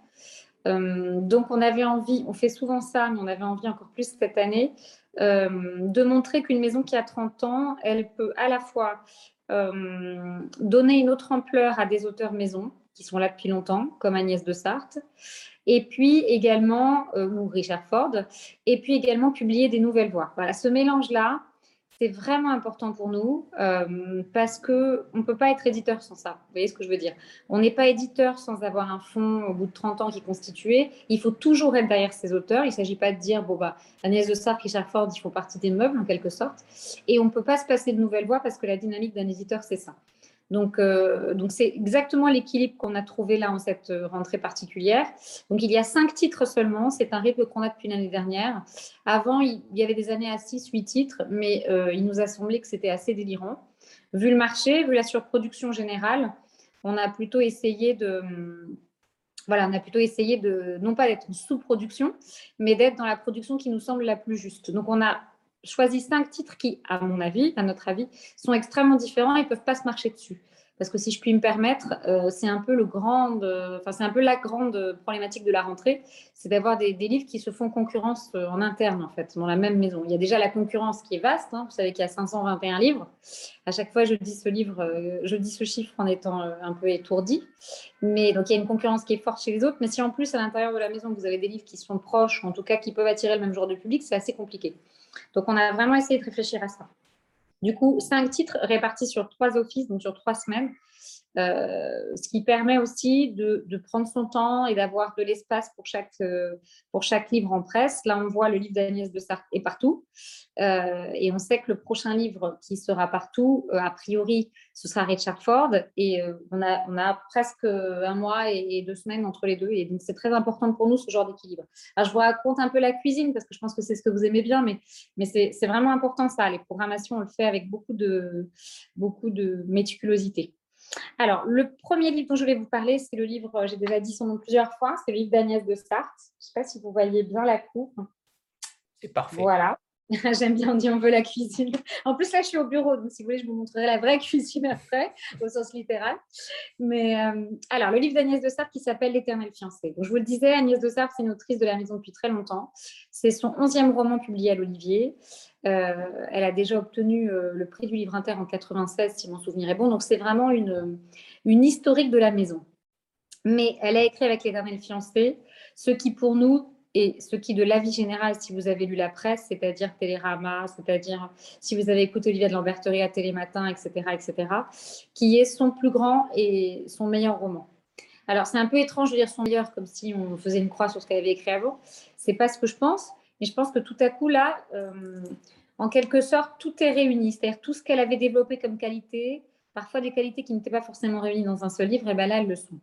Elle a, deux énormes euh, qualités, même des, ces sortes de rareté, Agnès de Sarthe, c'est qu'elle arrive à être à la fois extrêmement drôle, fantaisiste, légère. Elle a, elle a vraiment le pied léger, si je puis dire, la plume légère. Et en même temps, elle est une, c'est quelqu'un qui sait raconter des histoires, qui sait vous attraper avec des intrigues, avec des personnages. Et elle a une, grande ampleur, en fait, dans la, dans la, comment dire, elle a une tessiture. J'emploie ce mot de, chanson et de musique parce que la musique est un, thème très important du livre. Elle a, une, tessiture très, euh, très large, en fait, Agnès de Sarthe. Donc, ce texte, quoi parle-t-il? L'éternel fiancé Il parle de. Ça commence comme un conte deux enfants qui se rencontrent dans une salle des mariages. C'est une sortie d'école. Et le petit garçon dit à la petite fille, ils ont 4 ans, qu'il est amoureux d'elle. Et elle, elle lui dit qu'elle n'est pas du tout amoureuse de lui. Et à partir de ce, de ce récit qui a l'air euh, un peu drôle presque, eh bien, ces deux personnages-là vont se croiser toute leur vie. On suit la narratrice un peu plus jusqu'à près la cinquantaine. Et euh, ce qui est assez formidable, c'est qu'il s'appelle L'éternel fiancé, le roman, parce que Étienne et la narratrice ne seront jamais ensemble. Mais la narratrice va toujours penser, pas vraiment que c'est possible, mais en tout cas que peut-être il y aurait eu une vie avec Étienne. Donc elle va mener comme une sorte de vie parallèle. Elle va avoir sa véritable existence, elle va avoir des enfants, elle va vivre des choses. Étienne aussi va avoir une vie. Et on suit ces deux trajectoires. Et de temps en temps, elles se recoupent. De temps en temps, ils se revoient. Et lui, il l'oublie toujours, alors qu'il lui a déclaré sa flamme quand il avait 4 ans. Il oublie son prénom, il l'oublie. Et elle, elle pense à lui continuellement. Ça, j'ai trouvé déjà que c'était magnifique, parce qu'on a tous connu euh, des amours unilatérales. On a tous connu comme ça des rencontres qui sont un peu pivot dans notre vie et qu'on n'arrive pas véritablement à oublier, sur lequel on spécule finalement. Et je pense que c'est un truc de gens qui lisent un peu trop, mais, mais j'aime assez ça. Et j'ai trouvé que ce livre était magnifique parce que ça parlait du destin, du temps qui passe, euh, de ces grandes thématiques comme ça que, la littérature euh, évoque, mais d'une manière, euh, voilà, il y a tout dans ce livre. Il y a des scènes de comédie extraordinaires parce que la famille de la narratrice est géniale. vous verrez, sa mère quitte son, la mère quitte le, le père pour un, dentiste qui s'appelle le docteur Taïeb, et tous ces passages sont absolument hilarants. Et petit à petit, il y a une sorte de gravité, il y a une sorte de mélancolie. Euh, voilà, c'est un texte, je trouve, enfin, moi, ça m'a peut-être j'ai 42 ans, je sais pas, je fais ma crise de la quarantaine, mais c'est un livre qui m'a vraiment marqué, en fait, comme personne, vraiment, comme, comme lectrice, bien sûr, parce que je me suis dit quelle maestria, mais je trouve que ce n'est pas un livre qu'on lit comme ça, euh, on n'en sort pas forcément. euh, Vous voyez ce que je veux dire Il y a une légèreté, mais il y a quelque chose qui nous reste. Je trouve qu'elle fait réfléchir. Et euh, des livres aussi, aussi extraordinaires, qui sont capables de faire à la fois réfléchir, émouvoir, rire, il n'y en a pas beaucoup. Et je, je souhaite vraiment, ça commence très bien, ça démarre très très bien, mais j'espère que ce livre aura un grand succès parce qu'elle le mérite. Voilà. Il y a peu d'écrivaines qui sont capables d'écrire des choses comme ça, aussi profondes, euh, tout en, en perdant jamais de vue euh, le lecteur. Et puis, il y a une vraie virtuosité de la construction dans ce livre. Je vous ai dit, la musique est un thème important, la, la narratrice fait de la musique, et puis c'est vraiment le... c'est une sorte de, de- oui, de fil conducteur dans le. Il y a tout. Si vous voulez, il y a, le jeu des échos, il y a une vraie poésie, il y a un style qui change. Euh, il y a des chapitres qui sont beaucoup plus graves que d'autres, plus écrits aussi, qui sont écrits d'une manière totalement différente. Donc, il y a tout. Pour moi, il y a, il y a la preuve qu'on a là affaire à une très grande écrivaine. Voilà, donc je, l'adore, comme vous l'avez compris. Et je, je- voulais juste rajouter une chose sur elle, c'est qu'elle est la traductrice d'Alice Munro et ça se sent. Parce qu'Alice Munro est une autrice qu'elle adore. Et Alice Munro, elle a cette capacité de raconter des histoires. Je ne sais pas si vous avez lu les nouvelles d'Alice Munro, je vous le souhaite. En tout cas, il faut réparer ça tout de suite si vous ne l'avez pas fait. Mais elle, elle écrit des histoires qui, qui toujours nous... Ça ouvre une porte, si vous voulez, dans l'existence de lire ces écrivaines-là. On se dit, tiens, on réfléchit davantage à sa, propre existence, à son rapport à sa famille. Il y a, des scènes que j'ai trouvées vraiment euh, déchirantes et qui continuent à me... J'y pense assez souvent. Et je crois qu'il y a plein de, y a plein de gens qui nous ont dit ça, euh, les premiers lecteurs, les représentants, etc., les, libraires. Plein de gens nous ont dit c'est un livre euh, qu'on n'oublie pas. Donc voilà, L'éternel fiancé, il est sorti depuis le 19 août et il est un peu partout dans la presse. Vous avez vu, elle a fait l'ouverture de Télérama, etc. Donc, et on attend encore beaucoup de choses. Donc, vous ne devriez pas pouvoir la louper. Voilà. Je ne sais pas si vous avez des questions. C'est plutôt à la fin, non? On ne fait pas ça entre chaque livre, Anthony? Ouais, plutôt à la fin. Ouais. On verra, on verra, Ok, on verra ça. Alors, euh, est sorti le même jour ce livre-là, qui s'appelle Memorial Drive, de Natasha Trethewey. Donc, je sais qu'il y a quelques-uns parmi vous qui l'ont déjà lu parce qu'ils me l'ont dit ou parce que je l'ai vu sur les réseaux sociaux. Alors, je vous le disais, l'idée, c'est d'avoir euh, des auteurs confirmés et des nouveautés. Memorial Drive fait partie des nouveautés. Natasha Trethewey n'est pas du tout une débutante. Elle est écrivaine de longue date aux États-Unis. Elle est... euh, elle est poétesse, elle a reçu le prix Pulitzer pour euh, son travail de poésie. Elle a été également deux fois poète lauréate. Euh, Ce que on pourrait dire que ça, ça pourrait traduire ça par poète de la nation. C'est euh, c'est pas vraiment un concours de la poésie où ça n'a rien à voir. Vous, êtes euh, une sorte de représentante poétique. Vous êtes la voix poétique de l'Amérique pendant un certain nombre de, voilà, pendant toute l'année. Et, et votre œuvre est étudiée à l'école, est lue dans des circonstances officielles. Donc voilà, Poète lauréate, c'est vraiment un prix prestigieux et important en Amérique. Elle l'a eu deux fois, ce qui est très rare. Et euh, la conjugaison des trois, c'est-à-dire à la fois avoir reçu le Pulitzer et ces deux prix-là, est encore plus rare. Donc c'est une poétesse extrêmement reconnue là-bas. Moi, je, vous avoue que je ne la connaissais pas du tout. Je l'ai découverte euh, en lisant ce texte. Ce texte est particulier puisque euh, c'est son premier récit, c'est le premier livre qu'elle écrit qui n'est pas de la poésie et qui revient sur un épisode qui a marqué sa vie, c'est-à-dire l'assassinat de sa mère par son beau-père, alors que Natacha avait 19 ans. C'est un événement, euh, vous verrez quand vous lirez le texte, euh, elle le dit clairement, elle n'avait jamais voulu en parler. Dans sa poésie, elle en parle parfois, mais il faut vraiment que vous sachiez. Moi, je les ai lus maintenant, ces poèmes, mais il faut vraiment que vous sachiez de quoi elle parle pour comprendre, puisqu'on est dans la métaphore. euh, C'est très, très cryptique, enfin très crypté et cryptique aussi. Mais en fait, cet événement, évidemment, a été fondateur et elle a décidé, je ne sais pas, sans doute qu'elle était prête à ce moment-là d'y revenir. Ce qui est très important, en soi, l'histoire, j'allais dire, elle n'a pas d'intérêt. C'est pas ça, mais vous avez, on a déjà lu des histoires comme ça, des, des féminicides, des violences conjugales. Natacha Trethewey est métisse, donc il y a une histoire particulière par rapport aux questions raciales en Amérique. Tout ça, des tas d'écrivains et d'écrivaines l'ont déjà abordé, mais pas comme ça. Et c'est ce que j'aime dans ce texte et c'est ce que j'aime dans ce métier, c'est que la force de la littérature, c'est comment on transforme le matériau originel, donc le matériau autobiographique, qu'est-ce qu'on en fait? Et ce qu'elle en a fait, c'est un texte vraiment exceptionnel. Donc, elle part d'un rêve, parce que le, livre est comme ça, c'est construit. C'est pas du tout une construction. Alors, c'est plus ou moins une construction chronologique. Vous allez suivre Natacha de l'enfance à- au meurtre, mais euh, c'est pas complètement linéaire. Donc, vous avez des rêves, vous avez des fragments, vous avez des tas de choses qui occupent l'esprit de cette écrivaine et de cette euh, de la femme qu'elle est. Euh, et euh, on suit ce fil-là, c'est-à-dire vous entrez dans le livre par un rêve qu'elle fait sur sa mère et vous vous rendez compte que sa mère revient tout le temps dans son esprit, malgré elle, au fond. Et elle écrit là-dessus, elle décide d'enquêter euh, et d'ouvrir le dossier judiciaire. Mais tout ça, on ne le sait pas tout de suite.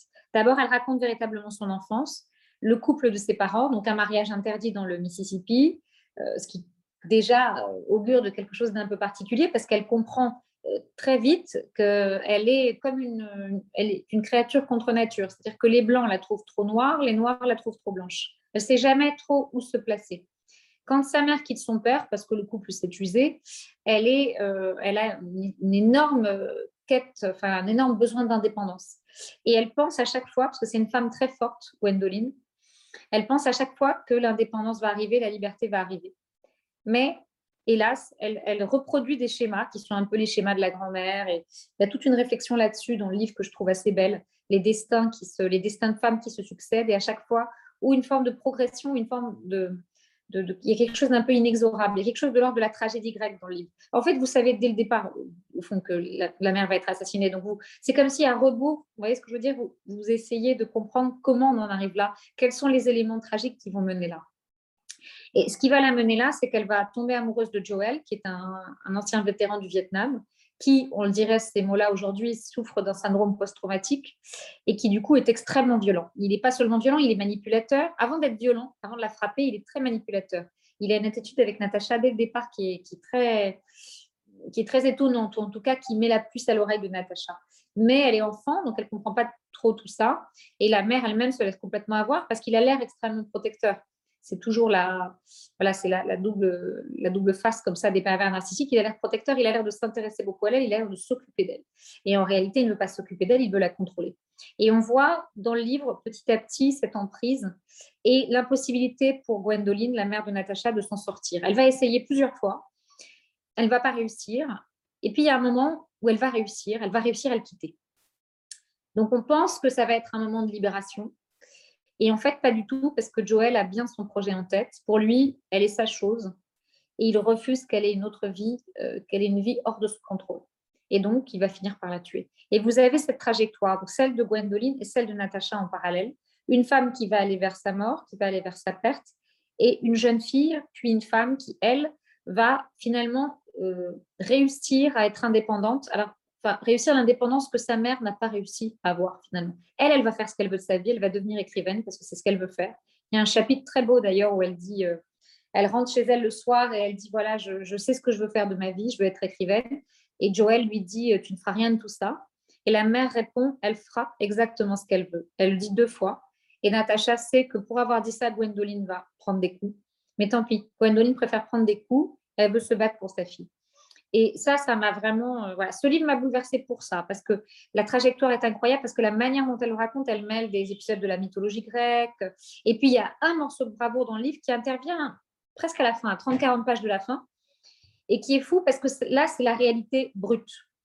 Jusqu'ici, vous avez une sorte de roman, euh, enfin, comment dire, de récit romancé, vous voyez, de, de mise en scène de tout ça, d'une enfance, etc il y a des scènes difficiles, mais elle, évite toujours le pathos. Donc, elle s'arrête toujours avant que ce soit euh, terrible, finalement. Vous comprenez, c'est aussi plus terrible, finalement. Vous comprenez ce qui se passe, mais rien n'est dit d'une manière euh, trop frontale. Tout est, euh, véritablement mis en scène, mis en mots, mis en poésie, en lyrisme. Il y a plein de choses très belles.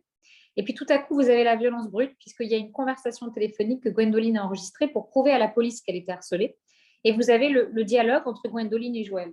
Et vous voyez ce qui est un, qui est un fou. Vraiment, lui, il est persuadé qu'il est la victime, en fait. Que elle, le quitte, donc euh, elle l'abandonne alors qu'il essaye de se soigner, alors qu'il essaye de faire un effort. Et quelques mois plus tard, il va sortir de prison, il va la tuer. J'ai trouvé ce mélange absolument incroyable. Et étonnamment, je trouve que c'est un livre dont évidemment on sort bouleversé, mais dont on sort aussi euh, assez grandi. Parce qu'on se dit, on peut se remettre de tout. Déjà parce qu'elle a réussi à faire ce qu'elle voulait faire de sa vie. Et puis parce que surtout, elle a réussi rendre vie à Gwendoline, à, sa, à la grand-mère, à la tante, etc. Elle a rendu vie, elle a rendu la voix, elle a rendu leur voix à toutes ces femmes. Et ça, je trouve que c'est assez, euh, assez beau, en fait. C'est un peu le, comment dire, c'est le danger de ce genre de projet. Vous avez des, des tas de livres sur ça qui sont euh, très émouvants parce que, bon, j'allais dire, chacun a une tragédie planquée dans le placard. Vous voyez ce que je veux dire? C'est pas important ça. Ça, ce qui est important, c'est ce qu'on en fait comment elle a réussi à faire de cette histoire quelque chose que vous n'avez jamais lu, alors que vous pensez a priori, avoir lu cette histoire. C'est ça qui m'a marqué, donc j'insiste sur ça parce que c'est un acte un peu militant, hein, féministe, tout ça, éditorialement, de publier un livre comme ça.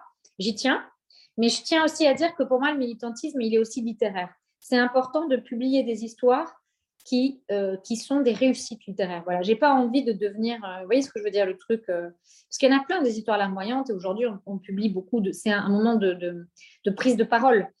c'est formidable d'ailleurs, mais je trouve qu'on peut pas publier tous les livres qui disent voilà les femmes sont ceci, tel truc est affreux. Bien sûr, c'est affreux, mais on n'est pas là pour faire ce genre de choses. Le militantisme éditorial, il doit passer quand même surtout par la littérature. Et pour moi, c'est par ça que les messages, enfin ça aide en tout cas. Bien sûr, les, livres qui sont plus sociologiques, qui sont des témoignages, ça aide aussi. Mais je trouve qu'on en fasse des objets littéraires, c'est très important. Donc je rapprocherai ce livre de deux autres que j'ai publiés qui n'ont rien à voir euh, au sens strict, mais qui parlent aussi de femmes qui s'emparent du récit d'elles-mêmes et qui font une sorte de fiction euh, de soi, qui est Attachement féroce de Viviane Gornick, que j'ai publié chez Rivage, et également Pourquoi être heureux quand on peut être normal de Jeanette Winterson. Je pense que c'est peut-être des livres que vous connaissez, donc c'est pour ça que je, les cite. C'est des livres, pour moi, c'est comme un triptyque. J'ai l'impression que ces trois-là, dans ma petite carrière d'éditrice, ils comptent et ils ont comme lien justement d'être euh, écrits par des femmes qui ont voulu faire à la fois un, objet cathartique, personnel et un objet littéraire. Et ça me, ça me tient beaucoup à cœur. Voilà, je crois que je vous ai assez parlé de Memorial Drive, qui a fait aussi l'ouverture de voilà, qui a fait aussi l'ouverture de Télérama, qui est partout dans la presse, hein, qui va être, qui est dans Cosette, qui a été dans Elle la première semaine. Enfin, voilà, on attend beaucoup de presse, on attend Le Monde, on attend plein de choses. Donc vous allez l'avoir partout dans la presse. Et qui est traduit par la brillante Céline Leroy qu'on avait déjà. Bien sûr, mon Dieu, j'allais oublier de le dire. Heureusement que vous eh êtes là, Anthony, parce que sinon j'allais ça allait, ça allait barder pour mon matricule. Bien sûr, traduit par l'immense Céline Leroy, qui en plus a vraiment voulu traduire ce livre. C'est-à-dire qu'en réalité, elle ne pouvait pas le traduire, elle n'avait pas le temps. Elle était, son planning était chargé, mais elle a, euh, pardon, euh, c'est bon? C'est bon. J'ai un, problème, j'ai un problème de batterie. Euh, j'espère que ça va tenir. Oui, alors, ne quittez pas deux secondes, je suis désolée, c'est les aléas du règle, j'ai un petit problème de batterie. J'arrive.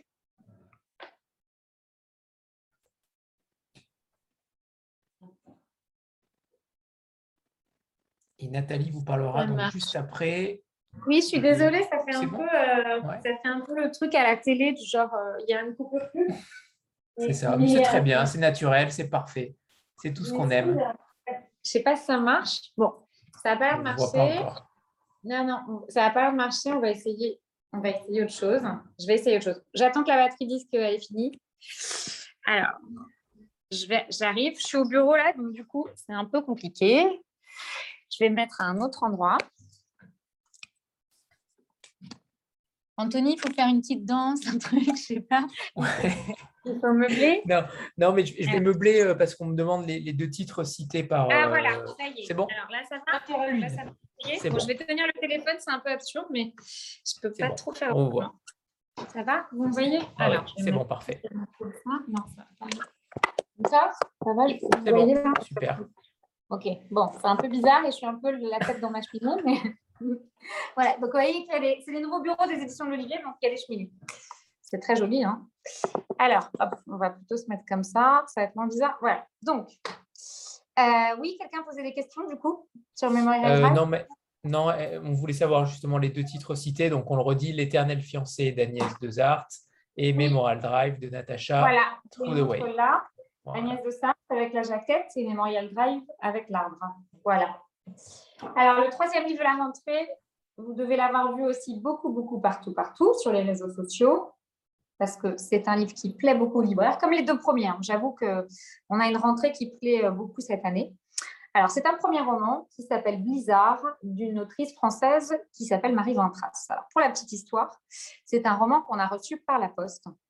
Euh, vraiment, parce que vous savez, les éditeurs, ils vous disent oui, on l'a reçu par la poste. En général, c'est plus ou moins vrai vous l'avez reçu par la poste, mais c'est avec une lettre de recommandation. Là, il n'y a rien. Il n'y avait pas de lettre de recommandation, il y avait juste euh, une petite lettre, euh, même pas, je crois qu'il n'y avait, avait, rien du tout. Il y avait juste une adresse mail et un numéro de téléphone.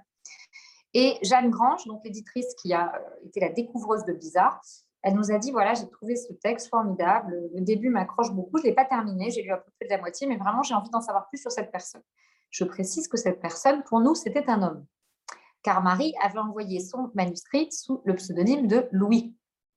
Béni, Guérin, je crois, Guérin Béni, je ne sais plus, je ne me rappelle plus du nom. Et donc, quand Jeanne a essayé de l'appeler, euh, bah, il n'y avait pas de nouvelles, donc Jeanne s'étonnait.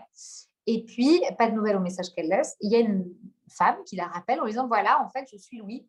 En fait, je m'appelle Marie et euh, j'ai envoyé mon manuscrit sous un pseudonyme masculin parce que je pensais que. euh, voilà, j'ai écrit une sorte. C'est presque un roman noir. hein. Elle est très inspirée par la littérature américaine. Et c'est comme si elle se sentait, euh, je ne sais pas, pas légitime quelque part d'avoir écrit un livre comme ça qui semblait très éloigné d'elle, puisqu'elle n'est pas américaine, elle n'a jamais mis les pieds en Alaska, alors que le livre se passe en Alaska. Et nous, c'est au contraire tout ce qui nous a intéressés. C'est-à-dire qu'une autrice française qui s'empare d'un territoire qui, a priori, n'est pas le sien, mais en fait, qui est le sien. Parce que ce qu'il a construite comme lectrice, c'est vraiment la littérature américaine, c'est Cormac McCarthy, c'est Russell Banks, euh, c'est David Van, des auteurs qu'elle aime beaucoup. Et ça se retrouve dans, le livre. Donc, le texte, euh, c'est un huis clos qui se passe en Alaska. Ça commence par, c'est un roman choral. Donc, chaque chapitre, vous avez une voix. Il y a quatre voix. Euh, la première voix, c'est celle de Bess, donc, qui est la seule femme du livre. Et euh, elle marche dans le blizzard et elle tient la main d'un petit garçon. Elle se baisse pour faire ses lacets et elle lâche sa main. Donc le petit garçon est perdu dans le blizzard. Donc vous avez deux intrigues. Vous avez celle-ci, c'est-à-dire que pendant tout le livre, vous avez cette tension narrative de savoir où est ce petit garçon, pourquoi s'est-il échappé, parce que c'est vraiment le petit garçon qui s'est échappé. Et euh, comme vous allez découvrir à chaque chapitre des personnages, pourquoi tous ces personnages sont dans, ce lieu reculé, pourquoi ont-ils été s'installer là-bas, quels sont les liens entre eux. Donc ce qui nous a plu, c'est ça, c'est-à-dire comme l'Olivier, vous le savez, est un, une maison d'édition très, voilà, très américanophile quand même, ça nous a amusé et même ça nous a plu qu'une autrice française ose s'aventurer sur un territoire américain et qu'elle en fasse pourtant quelque chose de très personnel. Parce que surtout dans la voix de Bess, vous verrez, il y a une sensibilité, une écriture, une intelligence qui est vraiment, voilà, qui est vraiment celle de Marie. Et on, sentait, euh, on sent, en tout cas dans ce premier roman, qu'il y a d'autres romans à venir. C'est un peu ça le métier d'éditeur, hein, c'est c'est à la fois le, texte en lui-même et la promesse d'autres textes. Et on a vraiment senti ça dans, ce livre. Euh, donc on est assez content parce que euh, bah, les réactions sont extrêmement bonnes. hein. Comme pour les deux premiers, vraiment la- l'accueil est dithyrambique. Et je ne sais pas si je dois le dire, mais elle est l'invitée de la grande librairie mercredi. Donc ne le dites pas. Pas encore officiel, tout ça. Vous ne le dites pas sur les réseaux. Je sais que François Bunel a envoyé sa lettre, euh, sa newsletter aux, libraires. Donc les libraires le savent, mais en tout cas, la grande librairie ne l'a pas encore annoncé. Je crois qu'ils l'annonceront peut-être demain ou après-demain. Mais elle est l'invitée de la grande librairie euh, pour la première émission de la rentrée. Donc on est plutôt euh, content. Hein, c'est pas mal. Je dois dire qu'on est assez content de la presse et des retours qu'on a sur tous les livres. hein. Tout à l'heure, je vous ai dit, Télérama, etc. Tous les livres ont une réception vraiment assez exceptionnelle et c'est rare. C'est rare, donc ça mérite d'être souligné. Dans les rentrées, vous avez toujours un livre qui se détache, mais là, on a vraiment trois textes qui, euh, qui, trouvent, euh, qui trouvent en tout cas leur public pour le moment. Ça démarre plutôt bien. Donc voilà Blizzard de Marie Vintras. Euh, quoi vous dire d'autre? Bah, Je vous ai dit, c'est un peu un roman noir, hein, donc il y, a une, il y a une tension narrative comme ça. Ça aussi, ça nous a plu et c'est très différent des deux autres, comme vous l'avez compris. Et j'insiste là-dessus parce que c'est vraiment une exigence et une, j'allais dire presque une obligation de l'éditeur de ne pas mettre des livres qui peuvent euh, se faire de l'ombre les uns aux autres. Voilà. Donc le premier roman, Blizzard, Marie Vintras. Alors j'ai vu passer les petits commentaires qui disaient qu'il y en avait qui l'avaient déjà lu, qui avaient beaucoup aimé, tout ça. Merci. Merci, je vois que c'est déjà un coup de cœur, ça me fait plaisir. Voilà. Alors ensuite, c'est un peu le téléachat, mon truc, mais excusez-moi, j'ai toujours l'impression d'être, euh, vous savez, Pierre Belmar, là. J'ai regardé ça quand j'étais petite. Alors, Une vie cachée de Thierry S. Donc, je ne sais pas si vous connaissez Thierry S, mais c'est un auteur qui a euh, publié, l'Olivier depuis 2008 ou 2009, attendez que je ne dise pas de bêtises. C'est 2009. Il avait été finaliste du prix Médicis avec un texte extraordinaire, un roman extraordinaire qui s'appelait Démon. Il a depuis écrit deux autres livres en 2012 et 2017. Euh, un qui s'appelait L'inconscience en 2012, qui avait un petit côté un peu à la Condera, et un autre qui s'appelait Le roman impossible en 2017. Les deux, euh, en particulier le roman impossible, étaient des livres assez, euh, même des livres, on peut le dire, des livres longs, enfin des gros livres, des livres de plus de 400 pages, très digressifs, euh, assez ambitieux. Voilà. Il y avait quelque chose, quelque part, en, en écrivant Une vie cachée, il a pris le contre-pied de tout ça. Alors que c'est toujours un livre de Thierry S, on reconnaît sa patte. Ceux qui le connaissent, c'est quelqu'un qui écrit très très bien. Il a vraiment un sens de la phrase, de la, de la mélodie de la phrase. Mais c'est un livre qui n'a rien à voir avec ses précédents. Le, sujet du livre est son grand-père. Ça fait longtemps qu'il avait envie d'écrire sur son grand-père, parce que euh, son grand-père est une figure de la famille un peu mystérieuse. Il allait tous les, toutes les semaines chez lui. Il habitait dans un endroit, ce grand-père, assez, assez sombre.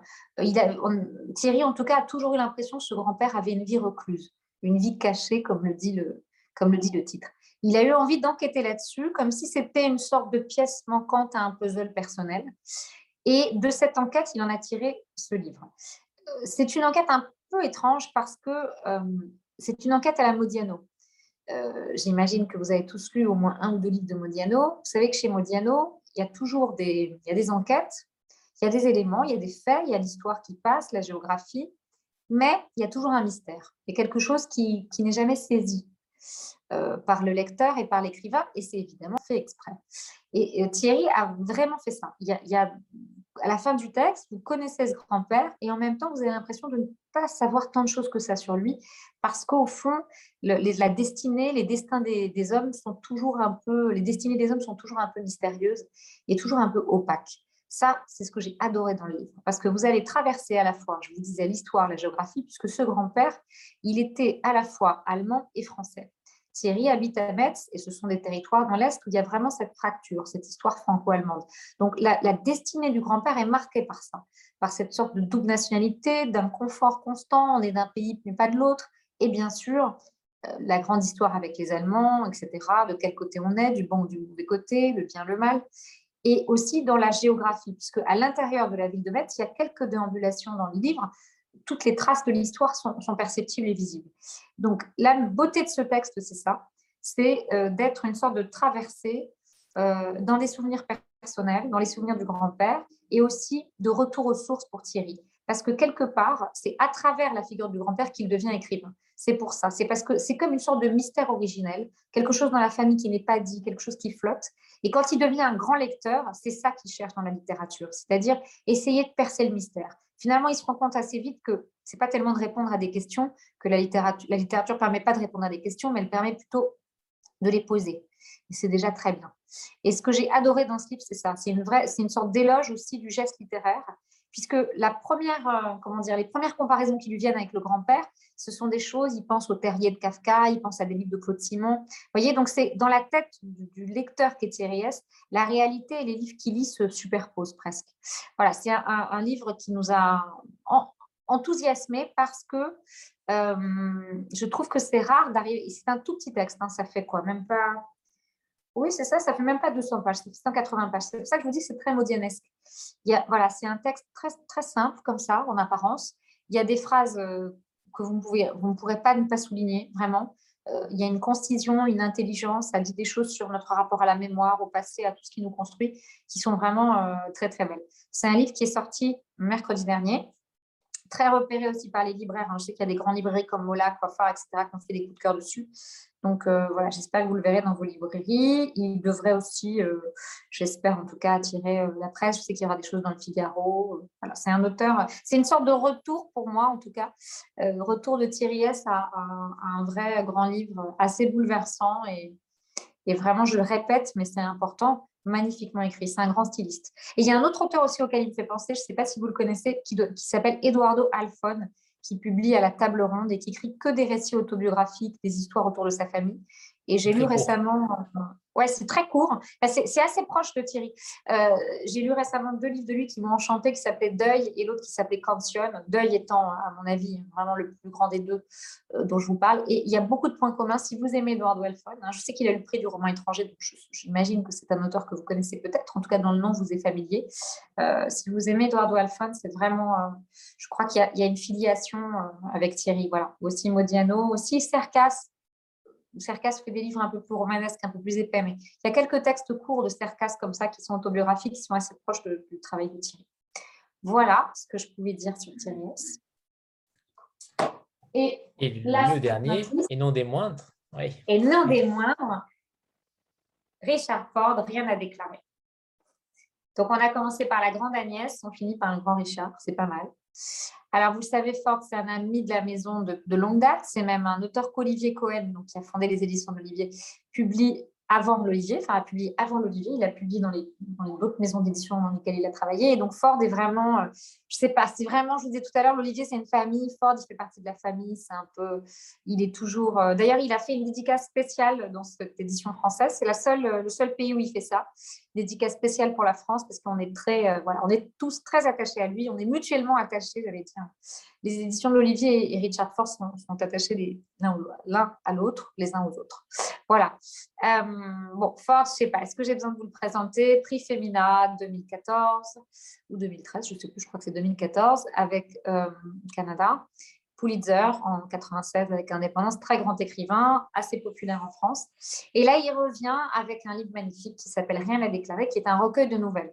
Alors, ce qui est intéressant, c'est qu'il a deux idoles, entre autres, euh, littéraires, en tout cas deux idoles euh, qui écrivent en anglais, parce qu'il a des idoles, beaucoup qui écrivent en français, évidemment Flaubert, il est très fan de, littérature du 19e siècle, mais il a deux idoles en littérature euh, anglophone, qui sont Alice Monroe et James Salter, que nous publions à l'Olivier. Et c'est vraiment un hommage à ces deux auteurs-là, euh, sur Rien à déclarer. Un hommage affiché, c'est-à-dire que euh, pour ceux qui connaissent bien, bien Ford, il y en a, j'espère, parmi vous. En tout cas, moi, c'est une œuvre que je connais très bien. J'ai trouvé en lisant Rien à déclarer qu'il y avait des phrases, j'aurais pas pu dire si c'était Salter ou si c'était Ford qui les avait écrites. Donc, il y a un autre rythme, euh, puisqu'il il a déjà écrit des recueils de nouvelles, hein, mais là, euh, c'est un peu différent. Alors, j'insiste sur une chose, parce que je sais qu'il y en a qui n'aiment pas les nouvelles, etc. etc. Il s'agit d'un recueil de nouvelles, mais il ne s'agit pas d'un pot pourri de tout ce que Richard aurait écrit sur les cinq dernières années. C'est un vrai livre pensé comme tel. Chaque texte a été écrit dans, le, voilà, dans, la lignée de l'autre. Il y a une thématique euh, géographique qui, serait l'Irlande. Euh, il y a des nouvelles qui se passent en Irlande, où il y a des personnages, quand les nouvelles se passent ailleurs, qui sont d'origine irlandaise. Mais la vraie thématique, euh, c'est ils sont tous dans des moments un peu pivots. En fait, chaque personnage a des âges extrêmement différents, sont à des moments pivots. Pour euh, la première fois, Ford, souvent Ford écrit à la première personne. et là, il écrit à la troisième personne. Et je trouve qu'on voit encore mieux le talent et le génie qu'il a parce qu'il arrive à se mettre dans la peau de, n'importe qui. C'est-à-dire, il y a des femmes jeunes, des femmes plus âgées, des hommes, voilà, des hommes, des, tas, des tas de gens comme ça, des classes sociales très différentes. Il, sait tout faire, il a ce génie-là. Et puis, la nouvelle, c'est un, art vraiment de la concision, c'est un, art très exigeant parce que souvent, les nouvelles, ça se lit assez facilement, mais pour les écrivains, je pense que c'est plus dur à écrire encore que des romans. Dans les romans, vous avez le droit d'être de temps en temps en faiblesse, vous voyez ce que je veux dire? De prendre un peu votre temps, vous avez le droit presque de faire des erreurs, de faire des phrases qui ne marchent pas. Dans le flow, ça passe. Les nouvelles, c'est vraiment un art euh, très, très, euh, très exigeant et j'allais dire presque impitoyable. Et là, vous verrez, il n'y a pas un mot de trop. Chaque phrase est parfaite, chaque scène est parfaite. Vous allez très vite, un paragraphe, vous rentrez euh, dans le destin de quelqu'un. Il a ce, rien, avec rien, la manière dont il décrit euh, tel, tel personnage, comment tel personnage parle, la façon dont tel personnage est habillé, immédiatement vous êtes dans la scène, tout de suite. Et vous allez vous adhérer, si je puis dire, au personnage. Et ce que j'adore, c'est euh, bah, le destin. Voilà, c'est simple. Hein. C'est comme Agnès de Sartre. C'est deux livres qui sont très différents. Mais si vous voulez, j'adore ces livres qui, mine de rien, ont une ambition énorme. Mais je dis bien mine de rien, parce qu'il ne va pas arriver en vous disant le destin. Jamais. Jamais de grande phrase définitive. Chez Agnès, c'est pareil. Ce sont des, auteurs qui vous parlent de ce pourquoi, en fait, ce pourquoi vous lisez. Moi, en tout cas, c'est pour ça que je lis. Je lis parce que j'ai envie d'en savoir plus sur moi. J'ai envie d'en savoir plus sur la nature humaine. J'ai envie d'en savoir plus sur les autres aussi. Et je trouve que ces deux livres-là, celui par lequel j'ai commencé, celui par lequel je termine, eh ben, ils ont cette force-là. Voilà. Il y a plein de nouvelles vous avez un adolescent, vous verrez qu'il vit quelque chose d'un peu étrange dans une voiture qui va changer sa vie. Puis une femme qui est aussi euh, dans un moment important. Et c'est des moments qu'on a tous vécu, qu'on va tous vivre. C'est un moment un peu pivot. La littérature, elle permet de prendre cette distance et de, presque de rentrer en, soi, je trouve. Voilà, donc vous l'avez compris, bon, Richard Ford, Agnès de Sartre, tout ça, mon objectivité est très très mince avec ces gens-là, en particulier avec Richard Ford, je l'avoue, parce que c'est vraiment pas Richard Ford que j'ai voulu travailler à l'Olivier. Le premier livre de l'Olivier que j'ai lu, c'était Ma mère. Voilà. Et j'ai écrit à Olivier Cohen en lui parlant euh, de ma mère. Donc voilà, Ford et Carver, c'est un peu spécial. Donc je vous préviens, vous n'avez pas vraiment le droit de dire que vous n'aimez pas Ford et pas plus pour Carver. C'est comme ça. Attention, Anthony, je vous vois. C'est pas possible. Non, je peux pas, je ne peux pas entendre ça. Je ne le dirai pas ce soir. Vous avez été Non, si parfaite, merci. je ne peux Non, pas. Je ne peux pas. possible. Pas je possible. pas. De toute façon, si vous n'aimez pas fort, c'est vous qui avez un problème, vous avez lu le mauvais. On va, tout, on va tout recommencer du début. Il faut lire ma mère, parce que si vous n'aimez pas ma mère, alors là, je ne peux plus rien pour vous. Là, après, c'est Ford, rien à. Ford, je dis oui. Ford, je dis oui. Euh, Pour le reste, Ah, euh, c'est Carver. Oh, oh mon Dieu, non, Carver, c'est pas possible. Non, je pars tout de suite de cette soirée insupportable. Quitte la, la salle. On, on a Euh, encore ah, oublié la merci, merci, traductrice. hein. José Alors, la Camoun. traductrice, bien sûr, je ne sais pas ce que j'ai ce soir avec les traductrices, mais je pense que heureusement que vous êtes là. José Camoun. Donc euh, voilà. Deux, en plus, c'est deux reines entre Céline et José. Si, je ne sais pas comment j'ai fait pour les oublier. Et elles ont toutes les deux, en plus, elles apportent au livre qu'elles traduisent quelque chose, évidemment. Elles ont une musique, elles ont une intelligence du texte qui est assez exceptionnelle. Donc euh, heureusement que vous êtes là pour, les, pour saluer leur travail. Donc voilà, maintenant il est minuit et demi, vous allez tous, on va tous dormir.